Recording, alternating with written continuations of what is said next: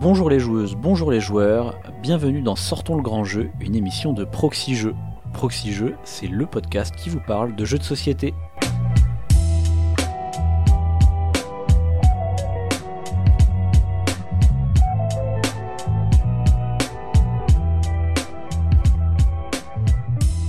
Je suis le pionfesseur et comme à mon habitude, pour cette émission de Sortons le grand jeu, je suis accompagné de Cyrus. Salut Cyrus. Salut Pionfesseur. Prêt à rempiler pour un nouveau grand jeu.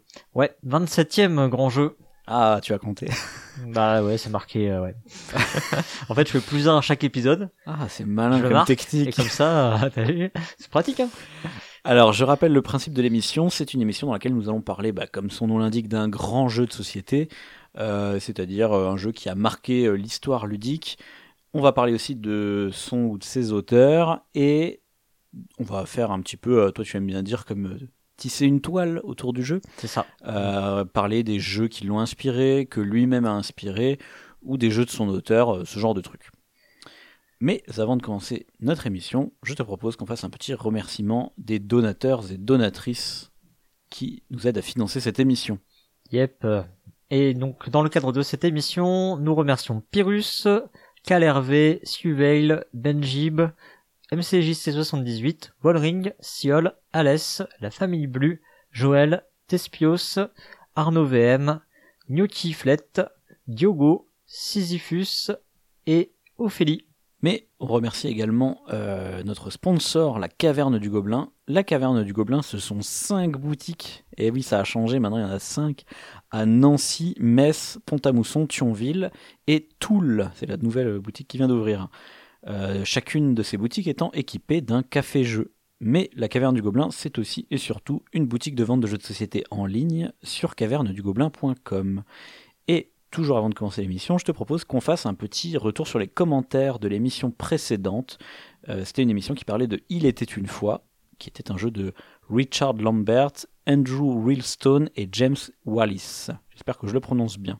Alors, le premier... déjà, Cyrus, tu avais peut-être un petit retour à nous faire sur cette émission depuis la dernière que, fois. alors, on a eu 13 commentaires euh, déjà, donc euh, merci à toutes celles et ceux qui euh, sont venus euh, déposer leurs euh, bah, leurs commentaires, euh, leurs remarques, etc. Euh, on va passer vite dessus. Effectivement, euh, je me suis noté euh, lors de l'émission précédente, j'ai dit ah il y a que c'était un genre que j'aimais pas forcément énormément le storytelling, donc le genre de, de Lit est une fois, et que il y avait Tell mort euh, dont j'avais regardé les règles et tout, je me disais ah ça, peut-être un jeu que je pourrais apprécier parce que contenu dans le temps machin. Et effectivement j'ai pu l'essayer entre temps et on y a même joué en voiture pour aller à Essen, c'est dire. et euh, j'ai plutôt bien apprécié le- l'expérience. ouais. Mm. Ouais, tu me l'as montré après, j'ai joué aussi.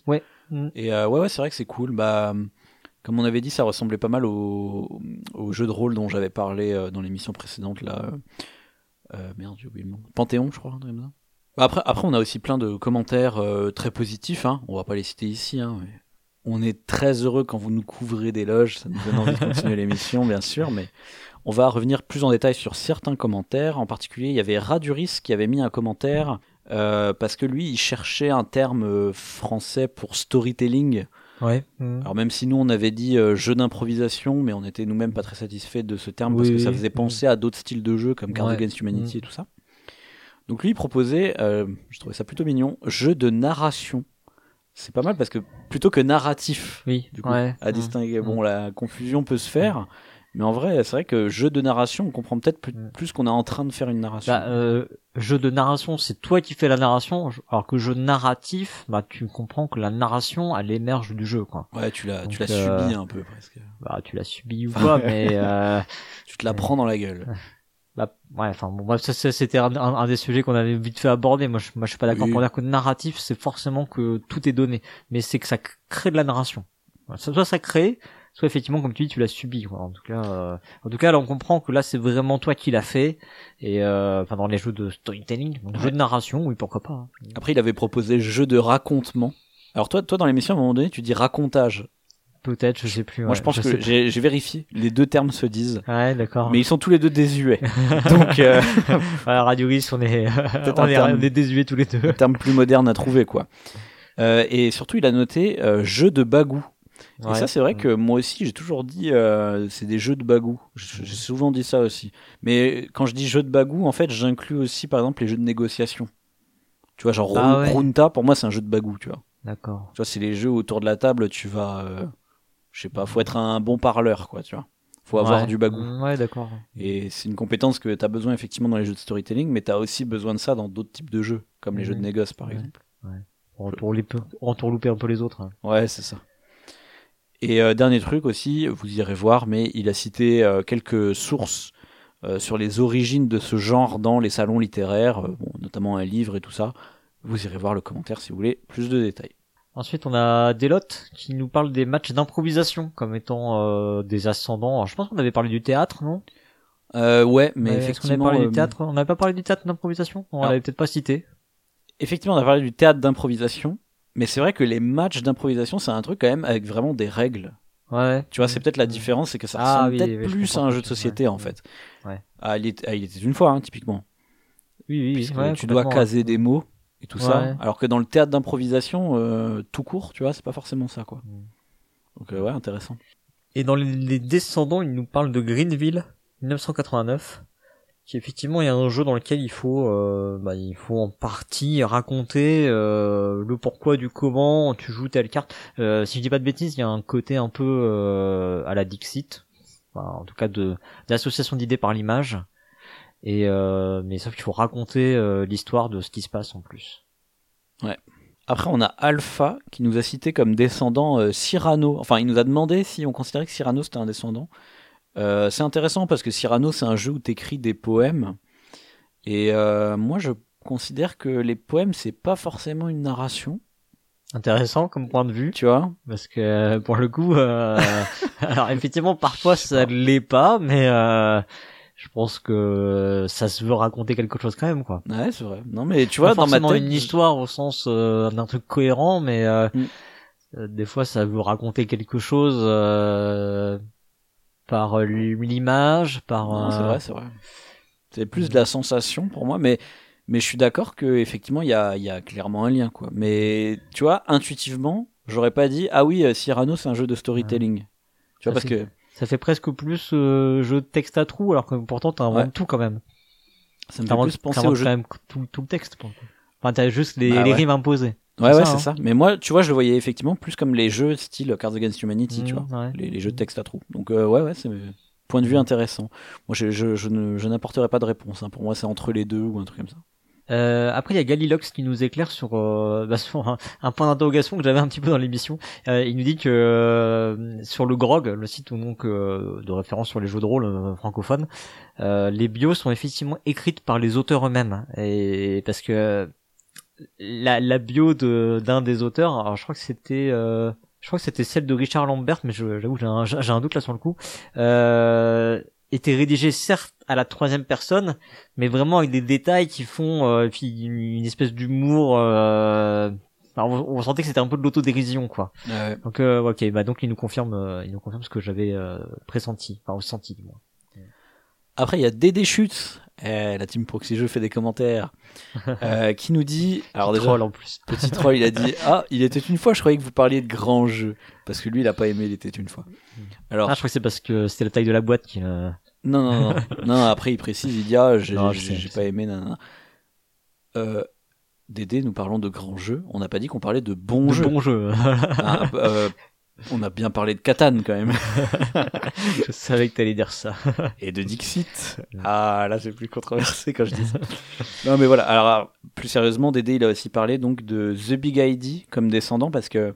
Alors, ça, c'est un, c'est un descendant intéressant parce que je pense qu'il a un peu amené un sous-genre. C'est ces trucs où tu, tu dois essayer, essayer de convaincre la personne que ton truc fonctionne. Parce que là, en gros, tu es en train d'inventer. euh, bah, une invention, Ouais. je trouve pas de Mhm. meilleur terme, Ouais.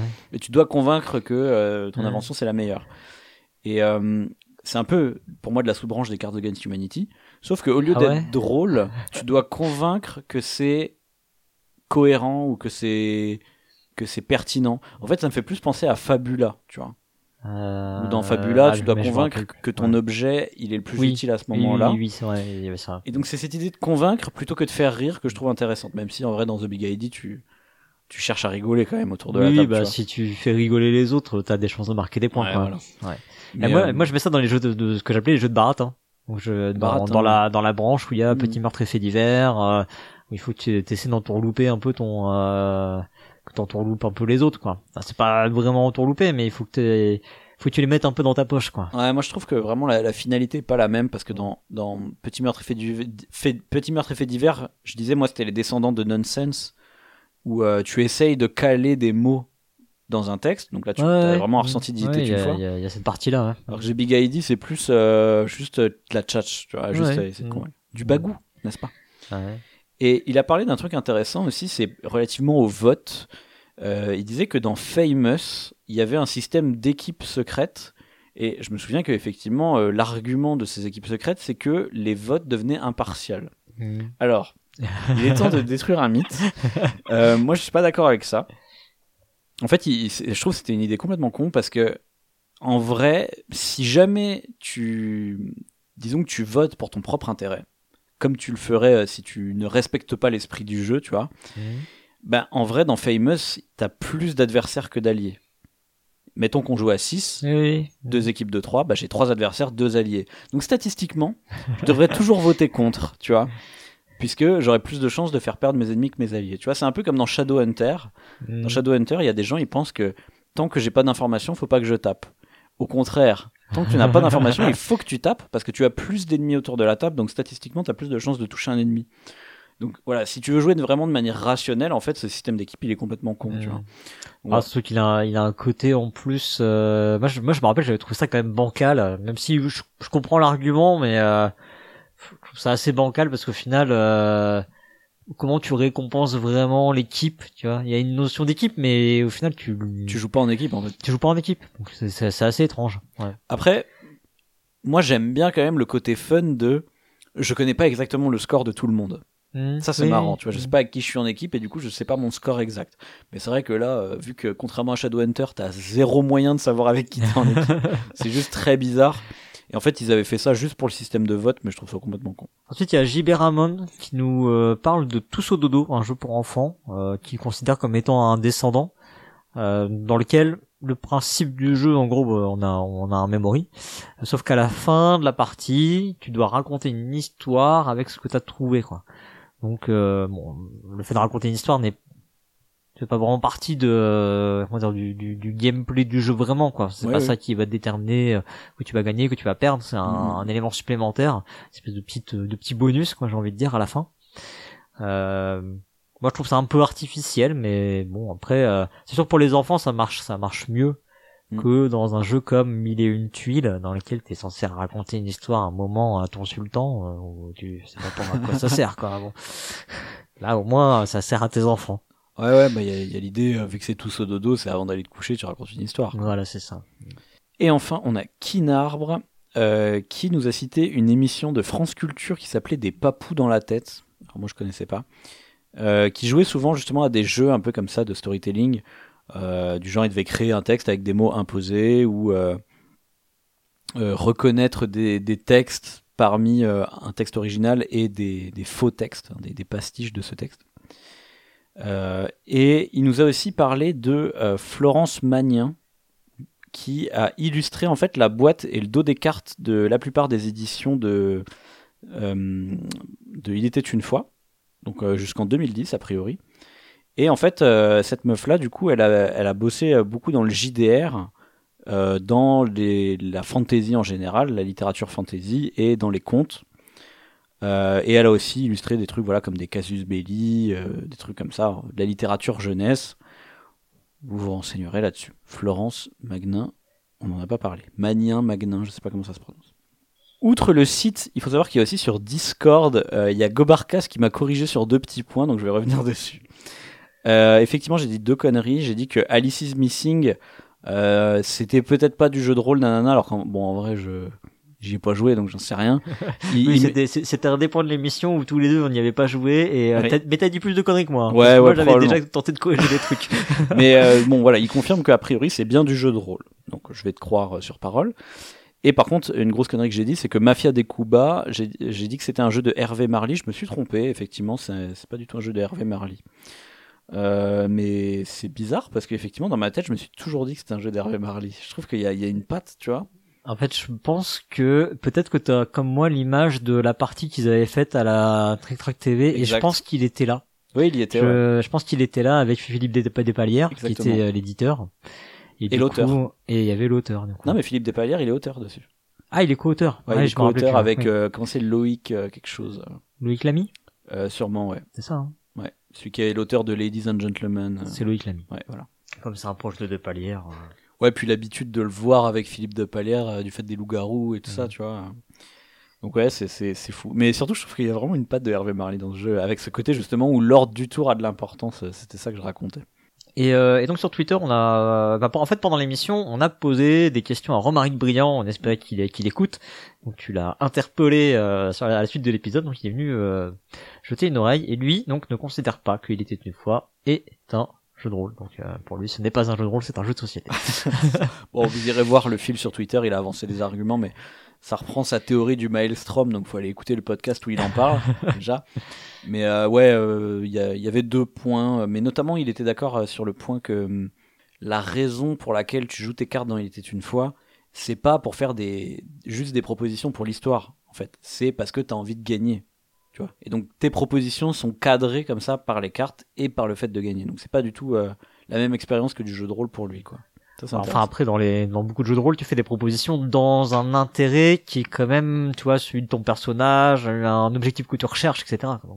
Donc, même si c'est pas un objectif de victoire en tant que tel, c'est quand même un, objectif que tu essaies d'atteindre, tu vois, avec ton personnage. Donc bon, euh, Ouais, mais c'est purement narratif, quoi, bah pas purement. Dans le jeu de rôle. Bah non, justement, c'est Ah bah ce, que- si, c'est parce ce que, que je suis en train d'expliquer, c'est que c'est l'objectif pas purement ton- narratif, c'est t'essaies d'aboutir à quelque chose, à un résultat. Ah oui, mais un résultat qui est narratif. Ah, Il y a il y a un enrobage narratif autour, mais euh, bon. euh, Alors que jouer tes cartes, c'est un truc, euh, tu vois, qui est, qui est, qui est physique, quoi. quelle est la victoire dans un jeu de rôle? C'est quand t'atteins l'objectif que tu t'es fixé en réalité. Pour moi, il y en a pas. Ouais, mais de façon détournée, c'est ça. Ouais, ouais, c'est vrai. Euh, mais non, mais il y, il y avait d'autres trucs comme ça. Bon, vous irez relire parce que là, ça fait un moment que. Non, mais bien sûr, répondu, bon, ça, peut, ça peut être sujet à débat de toute façon. Et ben voilà, on a fait le tour euh, des commentaires, mon cher Cyrus. oui. Euh, nous allons donc maintenant rentrer dans le vif de l'émission et donc on va parler de. C'est vrai qu'on l'a pas dit encore. Nous allons parler de Pitchcar et de son auteur Jean Dupoel.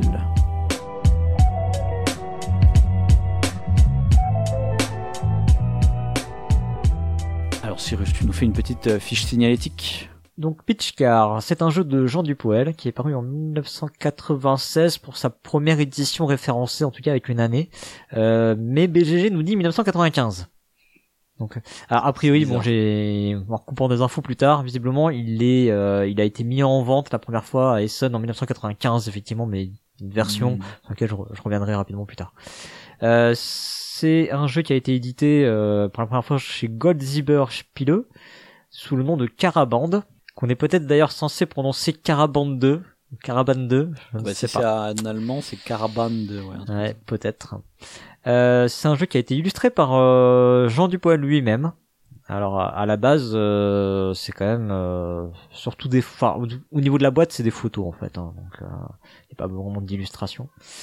Euh, c'est un jeu qui se joue de 2 à 8 joueurs et joueuses, qui est accessible à partir de 6 ans, et euh, les parties sont annoncées pour environ une trentaine de minutes. Alors c'est un jeu qu'on trouve toujours aujourd'hui, qui est euh, édité chez Ferti en français, et on le trouve à 59,90€ à la caverne du Gobelin, mais pas en ce moment. Visiblement, ils attendent un petit retour en stock. Mhm. Pionfesseur, est-ce que tu peux nous décrire un petit peu plus précisément de quoi il en retourne dans Pitch Car, même si on comprend qu'on pitch des cars a priori quand même, hein, euh, je pense que le nom est Et à partir assez de là, euh, évocateur. À partir de là, on a compris presque tout le principe du jeu. Donc, euh, Pitch Car, effectivement, c'est un jeu de course de voiture. Ça, c'est le car. Euh, on va, au début de partie, fabriquer un petit circuit. hein. On va construire euh, des bouts de circuit pour. Enfin, on a des morceaux de circuit qu'on va relier entre eux pour fabriquer un circuit. Et le but du jeu, ça va être de faire arriver sa voiture en premier, de faire un tour de circuit ou plusieurs. Ça dépend comment on joue. Et quand on joue euh, à son tour de jeu, on va faire une petite pichenette sur sa voiture. En fait, c'est des voitures un peu en relief, en, des gros palets en bois, on pourrait dire. Ouais. Et euh, du coup, on va faire une petite pichenette dessus et ça va avancer sa voiture. Euh, voilà, j'ai quasiment tout dit les règles. tu fais une pichenette et puis tu essayes d'être le premier à faire le tour. Alors évidemment, il y a quelques subtilités, comme par exemple, si on sort de- du circuit, parce qu'en fait, il y a pas des, il y a des bordures en 3D sur le circuit, mais parfois il y en a pas. Pas partout. Ouais. Pas partout. Puis Donc, elles sont pas bien hautes les, les bordures. Hein. c'est vrai. Et donc si tu tires comme un bourrin, tu peux sortir ta voiture, ou voire même tu peux la retourner, la mettre face cachée, genre. Dans ces deux cas, bah, tu vas perdre un tour de jeu. Tu vas passer ton tour, quoi.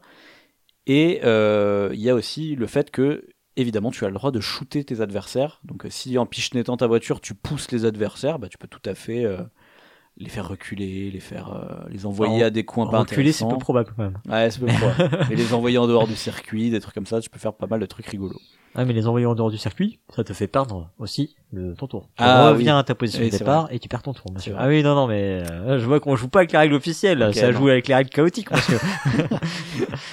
Mais voilà, donc faut faire un peu attention à ce que tu fais. Tu peux pas euh, pichenetter euh, comme une brute. Quoi. Il y a, y a de la dextérité.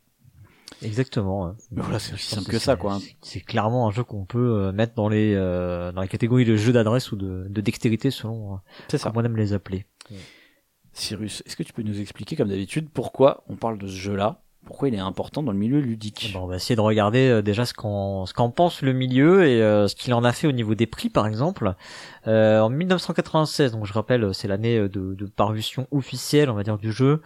Euh, le jeu a fini à la troisième place du Deutscher Spielepreis dans la catégorie euh, famille et euh, jeux adultes. Voilà, en gros, c'est pas les jeux enfants. hein, voilà. Euh, alors que c'est quand même accessible à partir de 6 ans, je le rappelle. Mhm. Voilà. Euh, et je rappelle aussi qu'à cette époque, donc 1996, si vous avez bien suivi tous nos sortants de grands jeux, vous êtes normalement capable de nous dire qui était premier et qui était deuxième. Alors, je vous attends, on vous laisse deux secondes. Non, je déconne. Enfin, si, deux secondes. Les deux commencent par un E. Ah oui, c'est vrai, tiens. Ouais. Euh, donc le premier, c'était El Grande, bravo, vous aviez la bonne réponse. Et le deuxième, c'était peut-être un peu plus dur quand même. C'était Endecker, qui n'a pas fait l'objet d'un sortant de grand jeu en tant que tel, mais son auteur oui, puisque c'est un jeu de Klaus Teuber. Euh, voilà. En 1996, le jeu a également remporté un Spiel des Jahres, mais un Sonderpreis. Alors c'est le Sonderpreis Geschicklichkeitsspiel. Voilà, c'est c'est c'est comme ça que ça s'appelle. Euh, J'espère que Hammer est fier de moi, que je l'ai à peu près bien prononcé, parce que c'est lui qui m'a qui m'a donné le tips pour le prononcer correctement. Euh, donc c'est en fait c'est un prix spécial qui est euh, qui récompense pour le coup donc le meilleur jeu d'adresse.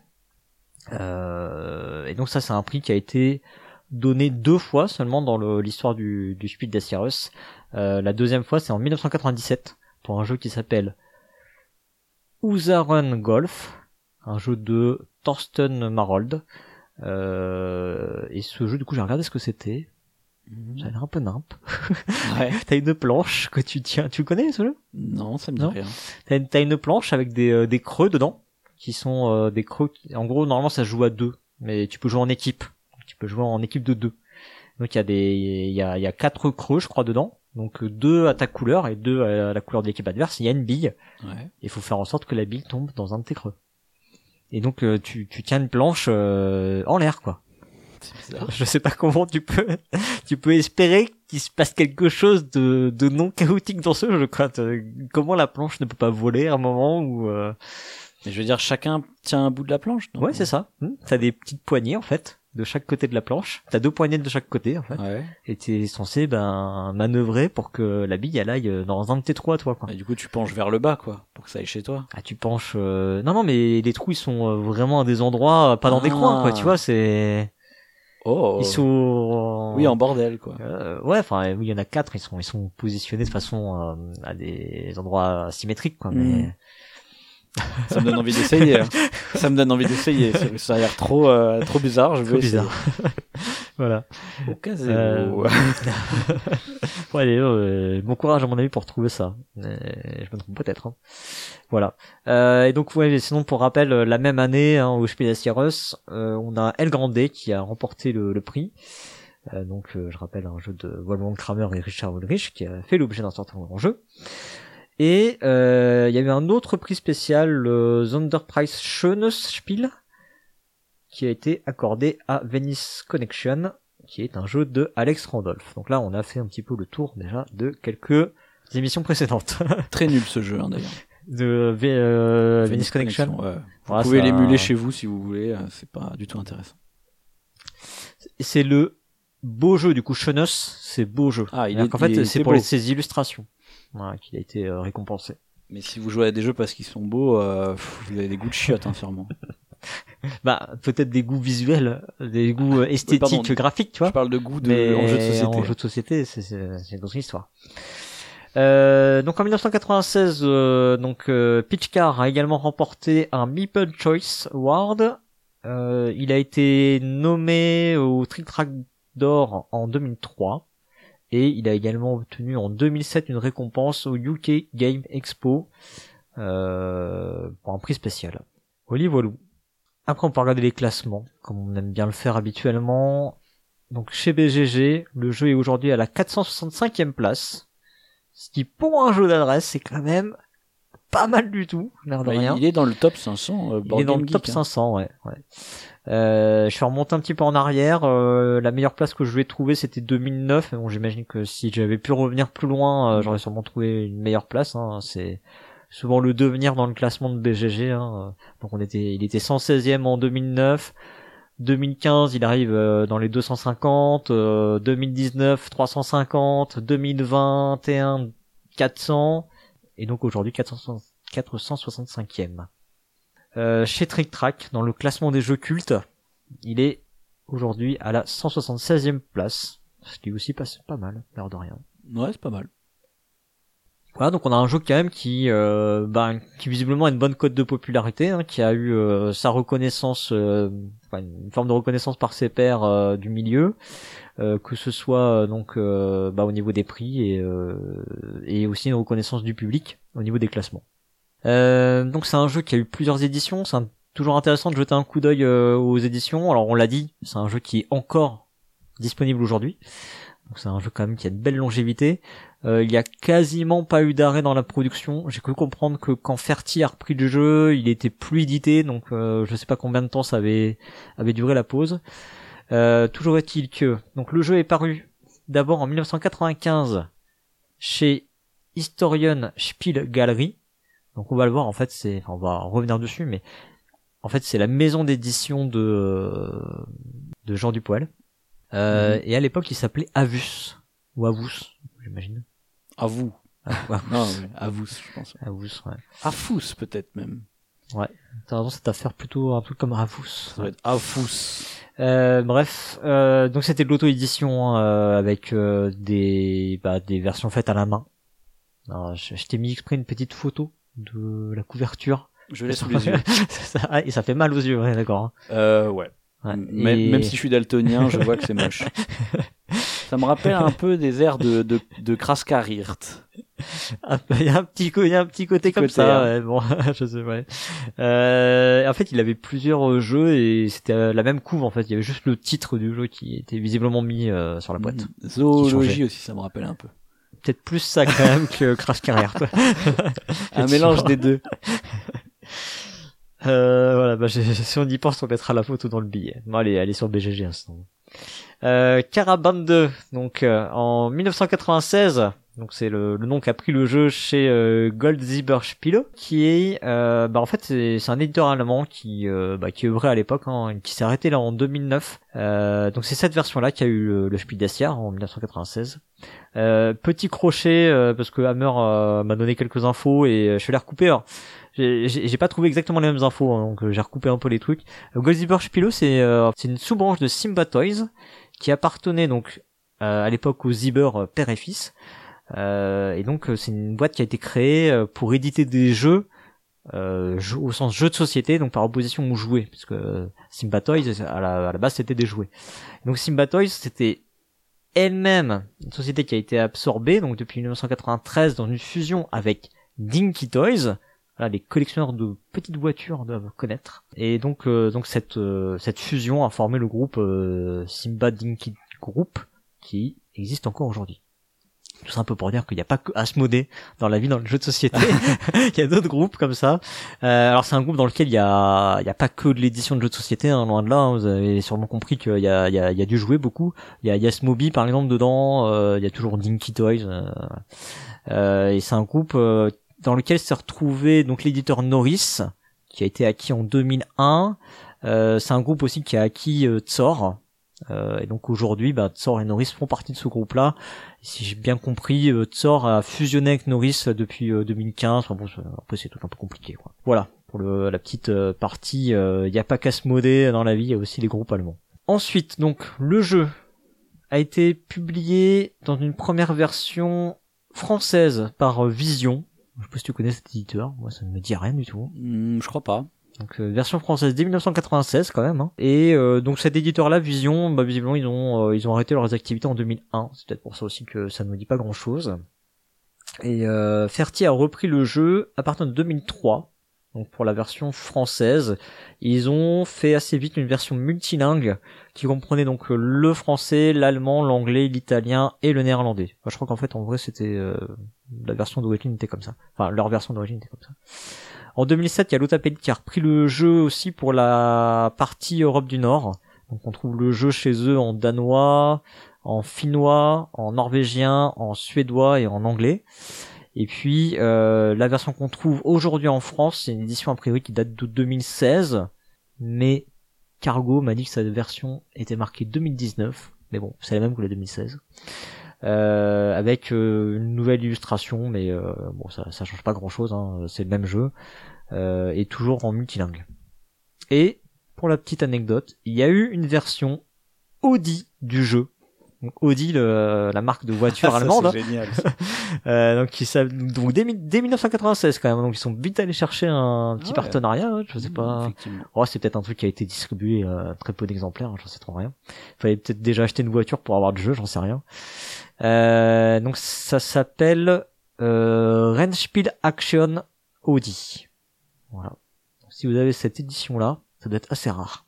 Et du coup, bah, il y, y, a des petits logos Audi euh, sur le circuit, des trucs comme ça. Voilà, voilà. Puis qu'est-ce qu'on peut, qu'est-ce qu'on peut raconter d'autre au niveau des faits? Pas, pas grand chose. Euh, enfin, ce, que je disais en gros, c'est que c'est un jeu qui a une bonne cote de popularité. C'est un jeu dont on entend parler régulièrement. C'est devenu un genre de classique, en tout cas dans les jeux d'adresse et en particulier dans les jeux de Pichnet. Euh, c'est un jeu qu'on va retrouver dans des conventions.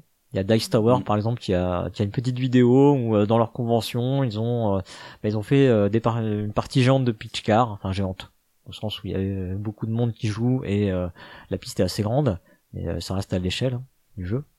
Et puis nous aussi dans notre week-end proxy jeu, et eh ben au dernier week-end proxy jeu, je crois ou celui d'avant, je ne sais plus, il y a une partie de pitch car.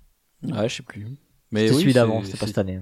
Typiquement le genre de jeu que tu sors comme ça dans des week-ends où t'es un peu nombreux jouable à 8. Tu peux faire un... ouais voilà, tu peux jouer à beaucoup ou tu peux faire des tournois, il euh, y a plein de manières de faire quoi. Voilà ce qu'on peut euh, dire du coup au niveau de bah, des faits qu'on a pu rassembler sur Pitchcar. Je sais pas ce que t'en penses toi. Euh, non bah ouais, je suis de toute façon il a il a eu un Spiel des Sierras donc euh, forcément. C'est déjà pas mal. C'est un prix spécial. Oui c'est vrai. C'est l'époque où il faisait encore des prix spéciaux. Quoi. Mais... oui, il faisait un peu des prix euh, chaque année quasiment. Il y avait, il y avait presque un nouveau prix, j'ai envie de dire. mais moi, j'ai, toujours eu l'impression que Pitch Car c'était un jeu intemporel, tu vois. Mhm. Il a toujours été un peu populaire euh, d'une manière ou d'une autre. Tu vois, y a dans une boutique, tu trouves toujours un Pitch Car, j'ai l'impression, tu vois. Quelle que soit l'époque à laquelle tu jouais. Mhm. Sauf avant que le jeu existe. Ça, c'était compliqué. Mhm de trouver. Mais certes, certes. pour moi, c'est indéniable que le jeu il est, il est, il est très populaire et très reconnu et, connu quoi. Donc voilà. Et eh ben écoute, maintenant qu'on a parlé des éléments euh, un petit peu plus un peu, un peu factuels, euh, on va parler un petit peu de notre analyse. Pourquoi on pense, euh, disons, mécaniquement et ludiquement, pourquoi est-ce que c'est un bon jeu? Ah pardon, un grand jeu. Excuse-moi, des Chutes.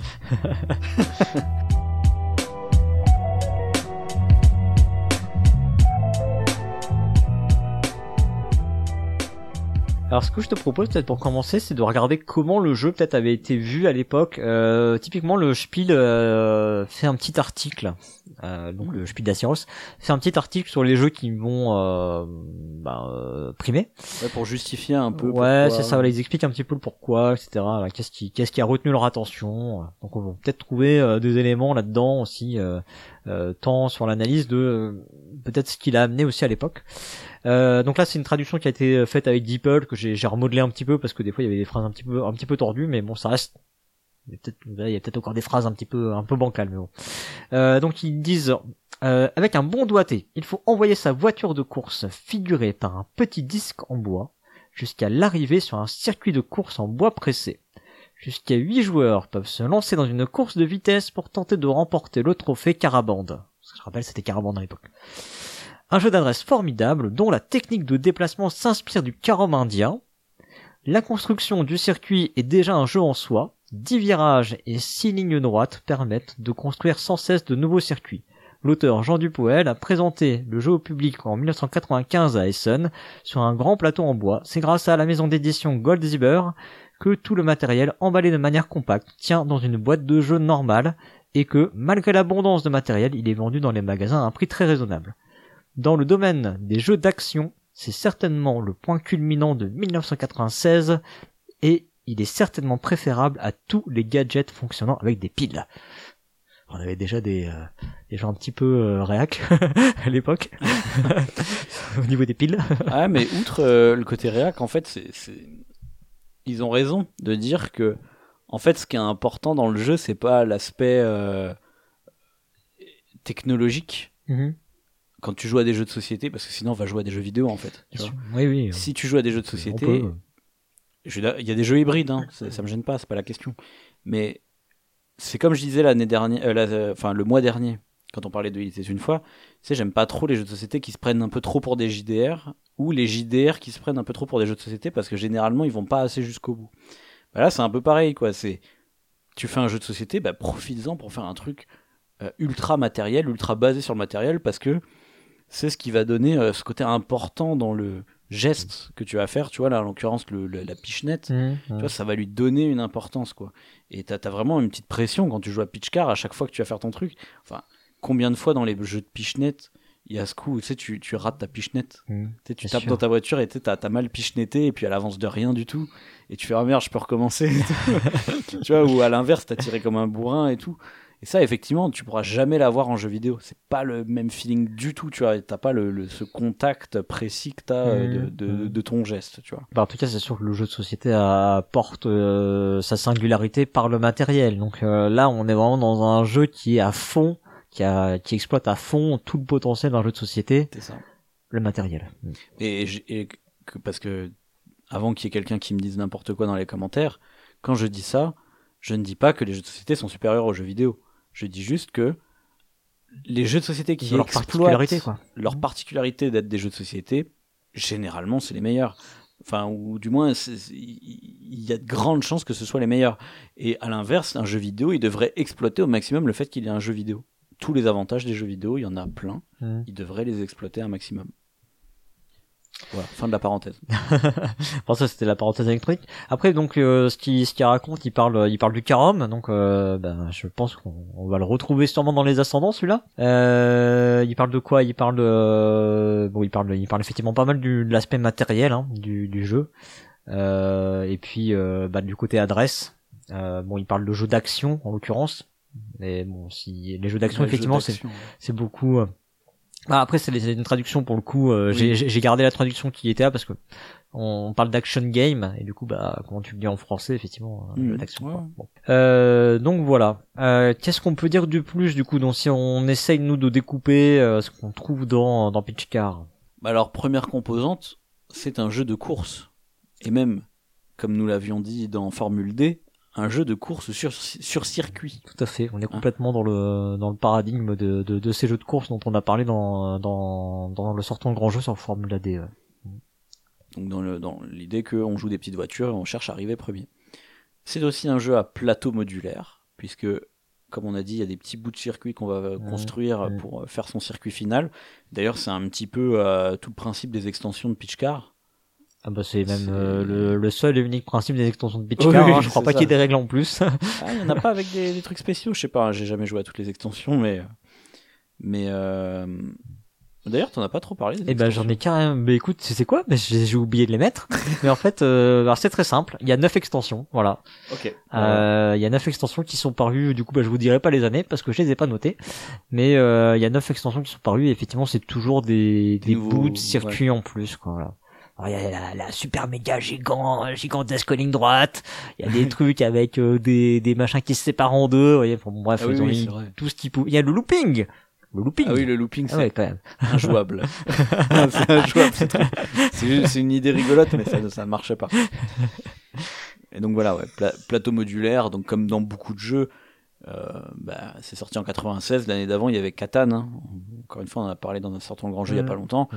C'est aussi l'idée du plateau modulaire pour renouveler les parties, pour faire un petit. Mais là, mais là en fait, le, le côté circuit, Ah bah là, t'es quasi obligé, t'es obligé en fait en vrai. Enfin, je je bah, connais dans pas Formule de. D, euh, c'était pas comme ça dans les formules D hein, à la base. Bah t'as plusieurs circuits en fait. T'as plusieurs circuits. En fait, oui, pardon, il est pas, il est pas modulaire, mais en fait, t'es obligé de proposer une expérience où tu renouvelles le circuit parce que Oui, c'est, c'est une composante importante en fait Oui, euh, de- du, du jeu. mais tu vois, la, la topographie quelque part. Bah, Formule D, quand il a été réédité en Formula D, c'était pas des circuits modulaires à ce moment-là? Non? Ah non non non. Ah non, d'accord, Non, c'est des plateaux. Euh... Alors qu'il pourrait très bien. Bah il pourrait, oui, euh, oui, oui, j'ai, oui, je suis en train de réfléchir. euh, oui, oui, oui, il C'est pourrait. ouais. c'est ça qui est bizarre, tu vois. C'est pas si Ouais. compliqué que ça de, de- de Non, faire ouais, un, non, un ouais. jeu, n'importe quel jeu de course, tu pourrais le rendre avec des pistes modulaires en vrai. Ouais, des- oui, tu, vois, où tu as juste à découper en tronçons et puis euh, tu fais le Eh ben, ils ont jamais eu l'idée pour Formula D, tu vois. truc. Ouais, voilà. non, je sais pas pourquoi ils font pas. Bah après, dans Formula D, il y a l'idée de reproduire des circuits existants. Tu vois? Ah oui, c'est mais vrai. bon, Ouais. euh, mais Tu bon, pourrais le euh, faire avec pourrais quand même. hein, tu pourrais, tu pourrais dire, comme dans, euh, enfin dans Flamme Rouge, ils disent ah ça c'est le circuit de oui. tel machin. Alors bon, en réalité, ça ressemble pas forcément euh, À 100%. Mais... à 100%, ouais. Mais bon. Mais ce n'est pas ça. La mécanique principale qui Bah va nous non, intéresser évidemment, aujourd'hui, évidemment, évidemment. On l'a déjà dit euh, 40 fois, évidemment. c'est le jeu de pichenette. Bien sûr, c'est la pichenette. C'est la pichenette. Cargo, si tu nous entends, on sait que t'es là, on sait que t'es, t'es le premier là à avoir téléchargé l'épisode ce matin, on sait. Tu nous mettras plein de commentaires, j'espère. Mais oui, euh, le jeu de Pichenette, en fait, c'est. Moi, je dirais que c'est, ben, on l'a dit tout à l'heure, hein, une sous-branche des jeux de dextérité ou jeux d'adresse, je sais pas comment t'appelles ça. Sauf que là, bah, dans les jeux de dextérité et d'adresse, il y a plein de catégories possibles. Tu peux Mm. lancer des trucs, attraper des Mm. trucs, Mhm. taper plus fort que les autres euh, sur Ouais, des trucs, Faire des empilements. faire des constructions qui se cassent pas la gueule. Ça, ça, Jenga, tout ça. Mais là, le but, c'est de taper avec ses petits doigts. Oui. Sur des trucs et de les faire avancer De façon précise. de façon précise. Avec la bonne euh, vélocité. Mais attention, du coup, ne Ah oui. pas confondre le jeu de pichenette et le jeu de lancer. Ah oui. C'est pas la même Et- chose. Bah là, alors là, là c'est subtil, c'est subtil. Est-ce que vous l'avez là? Est-ce que vous le sentez? Parce que du coup, effectivement, on va, on va écarter tous les jeux de lancer. Pour le temps, il y a un peu la même idée quand même. Hein, c'est qu'on a ce pion là, il va, il va être projeté. Mais tout est dans la notion de contact. Parce que le lancer, on a un contact prolongé avec l'objet qu'on lance. Alors que dans la pichenette, on a un contact. C'est comme, euh, en gros, c'est comme euh, euh, bah, le, le volleyball. Tu vois, le volleyball, ce serait euh, un sport de pichenette. tu vois, parce qu'en fait, tu ne, tu n'as pas de le tu bout des dois- doigts. Tu ne dois pas avoir de contact prolongé. Alors que le basketball, Alors que le basketball, tu gardes la balle dans ta main. ce bah, serait, pas tout le euh, temps, du mais, lancer, euh, quoi. Ce serait, et là, c'est du lancer. Ouais, vrai, Tu vois pas pensé comme ça, ouais. Voilà. Pensez à ces deux sports euh, pour comprendre la, la subtilité. Mm. Et il y a vraiment, en fait, euh, il y a vraiment quelque chose de différent dans les deux, parce que euh, bah, cette notion de contact, elle te, elle te fait bien foirer vachement plus, je trouve, que des lancers. Ouais. je peux tenter une autre métaphore. Ouais, vas-y, vas-y. Euh, je dirais que le billard, c'est de la pichenette. Ouais. Parce que tu, tu, tu tapes très rapidement, tu vois, avec ta queue de c'est billard. ça. Alors que la pétanque, Tout à fait. c'est un jeu de lancer. Tout à fait. Parce que tu, Mm. tu, tu gardes ta boule en contact le temps que tu la lances, quoi. C'est ça. Ou le mulky. Exactement le mulky aussi. hein. Ok, ouais. Ouais, non, c'est vrai. Et des, des jeux de lancer, en vrai, il y en a pas tant que ça euh, en moderne. En... bah, sinon, t'as le jeu de palais, les, les trucs comme ça dans les jeux classiques. Mais euh, je dirais, à part des jeux comme. euh, alors, c'est comment Safranito, la réédition Hibashi, non Ouais, c'est ça. Ouais. Ouais. Mm. Euh, Hibashi ou Sab- Safranito, c'est à peu près un des seuls que Mm. je connais, quoi, où tu lances vraiment des trucs. Il y avait ça dans un des mini-jeux du donjon de Nullbuck aussi. Oui. Mm. Euh, si Est-ce qu'il y a Dungeon Fighter J'allais dire dans Dungeon Fighter, euh, tu lances les dés à un moment, t'es censé les lancer aussi comme ça. En fait, tous les jeux de dés sont des jeux de lancer. Non, je, je déconne, je alors- déconne. Attends, attends, attends. tu connais Pony Express? Euh, j'ai, ah euh, oui, ça y est, je- oui, je vois, oui, je C'est vois un ce que jeu où c'est. tu pichenettes des dés. Tu les pichenettes Ouais. Tu les lances pas justement? Non, non, non, tu les pichenettes. Justement, t'as- t'as- c'est un jeu de pichenette 2D. J'ai oublié de le mettre dans les descendants, merde. Ah. Bon, bah, voilà, je le dis Bah, maintenant. voilà. Pony Express, tu pichenettes des dés, alors que Dungeon Fighter, tu les lances. Et t'es censé shooter des trucs dans Pony Express, c'est bien ça? Ouais, c'est ça, bah, Ouais. le dé de l'adversaire en fait. Dès de l'adversaire? Ouais, tu tires comme ça, Ouais. avec ton, ton ta J'y pichenette. j'y ai jamais joué, donc Et je de- revois juste des images comme ça. Ok. Bon voilà, bref, c'était euh... non, mais je trouvais ça un peu rigolo parce que souvent on est on, on essaie de bien euh, bien contenir notre sujet et tout et euh, il- je sais pas pourquoi bon, il m'est venu le jeu de lancer. Tout le monde Ouais. sait ce que c'est qu'un jeu de pichenette. Mais évidemment tout le monde sait, mais mais nous nous théorisons, monsieur. Théorisons, théorisons. Théorisons. raison, parce que personne d'autre le fait. Bah ouais, voilà. Alors, à ce moment de l'émission, nous parlons de la thématique du jeu. Donc, la course de voiture. Eh ben, bah, on est dedans malgré tout. Bah oui. dire, on est, on est, on est dedans. C'est, euh, oui, c'est la course de voiture. Après, euh, ça a le, le défaut que je citais, euh, si on peut parler de défaut, hein, euh, dans le sortant le grand jeu sur Formule D, c'est que t'es pas dans la, dans la simultanéité et dans le, voilà, une course normalement, bah il y a, y a un truc, euh, un truc qui se passe et c'est que tu réagis euh, simultanément à ce que fait l'autre, quoi. Alors que là, t'es, t'es, t'es sur du tour par tour, quoi. C'est vrai, mais je trouve que par rapport à Formule D, euh, tu te f- ça se focalise sur un aspect différent de la course. C'est-à-dire que Formule D, c'était vraiment euh, le calcul, tu vois, le contrôle, Ouais. euh, essayer de te dire, ok, eh, donc comment je vais prendre ce virage Mm. euh, en termes de, de, de pneus, de machin. Ouais. Alors que là, c'est vraiment très physique. C'est vraiment. alors, ça paraît plus abstractisé, du coup, d'un point de vue thé- thématique, tu vois, c'est juste euh, voiture, euh, j'avance ma voiture, tu vois. C'est pas euh, aussi concret que dans Formule D, mais je trouve que dans le ressenti, t'as plus l'impression de faire une course de voiture, tu vois. Après, t'es plus dans euh, le l'instant euh, de si tu pilotes, euh, t'es en train d'aborder ton virage et là t'as as cette espèce d'instant de concentration qu'il faut avoir C'est ça. et euh, t'es plus dans ces dans ces espèces de moments de photos que tu prendrais Ouais. de de ta course quoi. Tu sues, tu vois, t'es là, t'en sûr, tu dis, oh putain, le virage là, ça va être chaud, tu vois. Mais très abstractisé parce qu'effectivement, bah, tu vois, c'est pas des circuits concrets. Tu vois, Formule D était vraiment très ancré dans du réalisme. Hmm. Alors que là, c'est juste l'idée de la course, tu vois. Ah bah t'es quand même au-delà de t'es au-delà de l'idée de la course, hein. t'es Bah. quand même en train de faire une course. Ouais, mais c'est un circuit, tu vois, il est un peu abstrait, tu vois, on sait pas c'est quel circuit, c'est quel circuit euh, qu'on. Ouais, mais il vois. est matérialisé et tout. Enfin non, je sais pas. Euh... Je sais pas. Plus, plus dézoomé, tu vois, c'est c'est juste tu fais une pichenette, quoi, c'est tout. C'est pas euh, comme dans Formule D où, euh, ah oui, il y a les pneus, il y a les freins, il y a le Ah virage, oui, on est bah sur oui, tel oui, sur circuit. ces aspects-là, oui, mais d'accord. ouais. faisons de la Bah, Formule c'est- 1. Tu vois, on sait même pas quel type de voiture on est en train de conduire en vrai. dans sur des. Formule 1. Ah, c'est c'est dessiné dessus. Je suis pas sûr. ou des Formule 3000 ou des des Formule E, mais euh, c'est dessiné dessus. Ah ok, ouais. Mais moi, tu vois, j'ai vraiment le sentiment de me dire, ok, c'est juste l'idée de la course, tu vois. Ok. Tu vois, c'est vraiment plus dans mon dans le ressenti, je parle. Mhm. hein. C'est plus l'idée de la course et ça pourrait être des euh, des voitures euh, jouets là, des toy cars, tu vois, comme dans des jeux vidéo comme euh, Micro Ouais, Machine, micro, ouais, voilà. Euh, tu sais, ça pour, ça pourrait marcher aussi, tu vois, pour moi. Oui, oui, non mais oui, bien sûr. Ouais, non mais ça marche, euh, ça marche avec n'importe quel type de, de, de voiture parce que bon, il y a une voiture dessinée dessus, mais. euh, Mais alors que tu vois, un jeu comme euh, Formule D ou Heat, tu vois, ça marcherait pas de dire, euh, bah, viens, on change juste le thème et on met des, on met des voitures jouets comme ça, des toy cars. Ou des buddy, ah ou je sais pas. je trouve que ça marcherait pas. Bah y a pas le, y a pas le côté boîte de vitesse, mais. euh, Bah ouais, tu sais, soudainement, on est en mode, ah oui, mais, ou tu sais, ou des voitures de rallye, tu vois, ou je sais pas. Soudainement, t'es en mode, bah oui, mais là, c'est bizarre, faudrait changer des trucs, tu vois, parce que c'est plus réaliste, tu vois. Ouais, ouais. ouais. Mm. Oui, d'accord. Alors que je trouve Là, que Pitch c'est plus interchangeable. hyper simplifié en fait. C'est ça le truc. C'est ça que je veux dire, par Mm. abstrait, ouais. Oui, oui, c'est simplifié. C'est Ouais. très dézoomé. T'as le, t'as vraiment le, l'essence de la course. quoi. C'est, il y a des voitures qui avancent et il faut arriver le premier. C'est ça. C'est ça que je veux dire, ouais, par abstrait. Mais oui, je devrais plutôt dire simplifié ou dézoomé ou euh, épuré ou je sais pas quoi.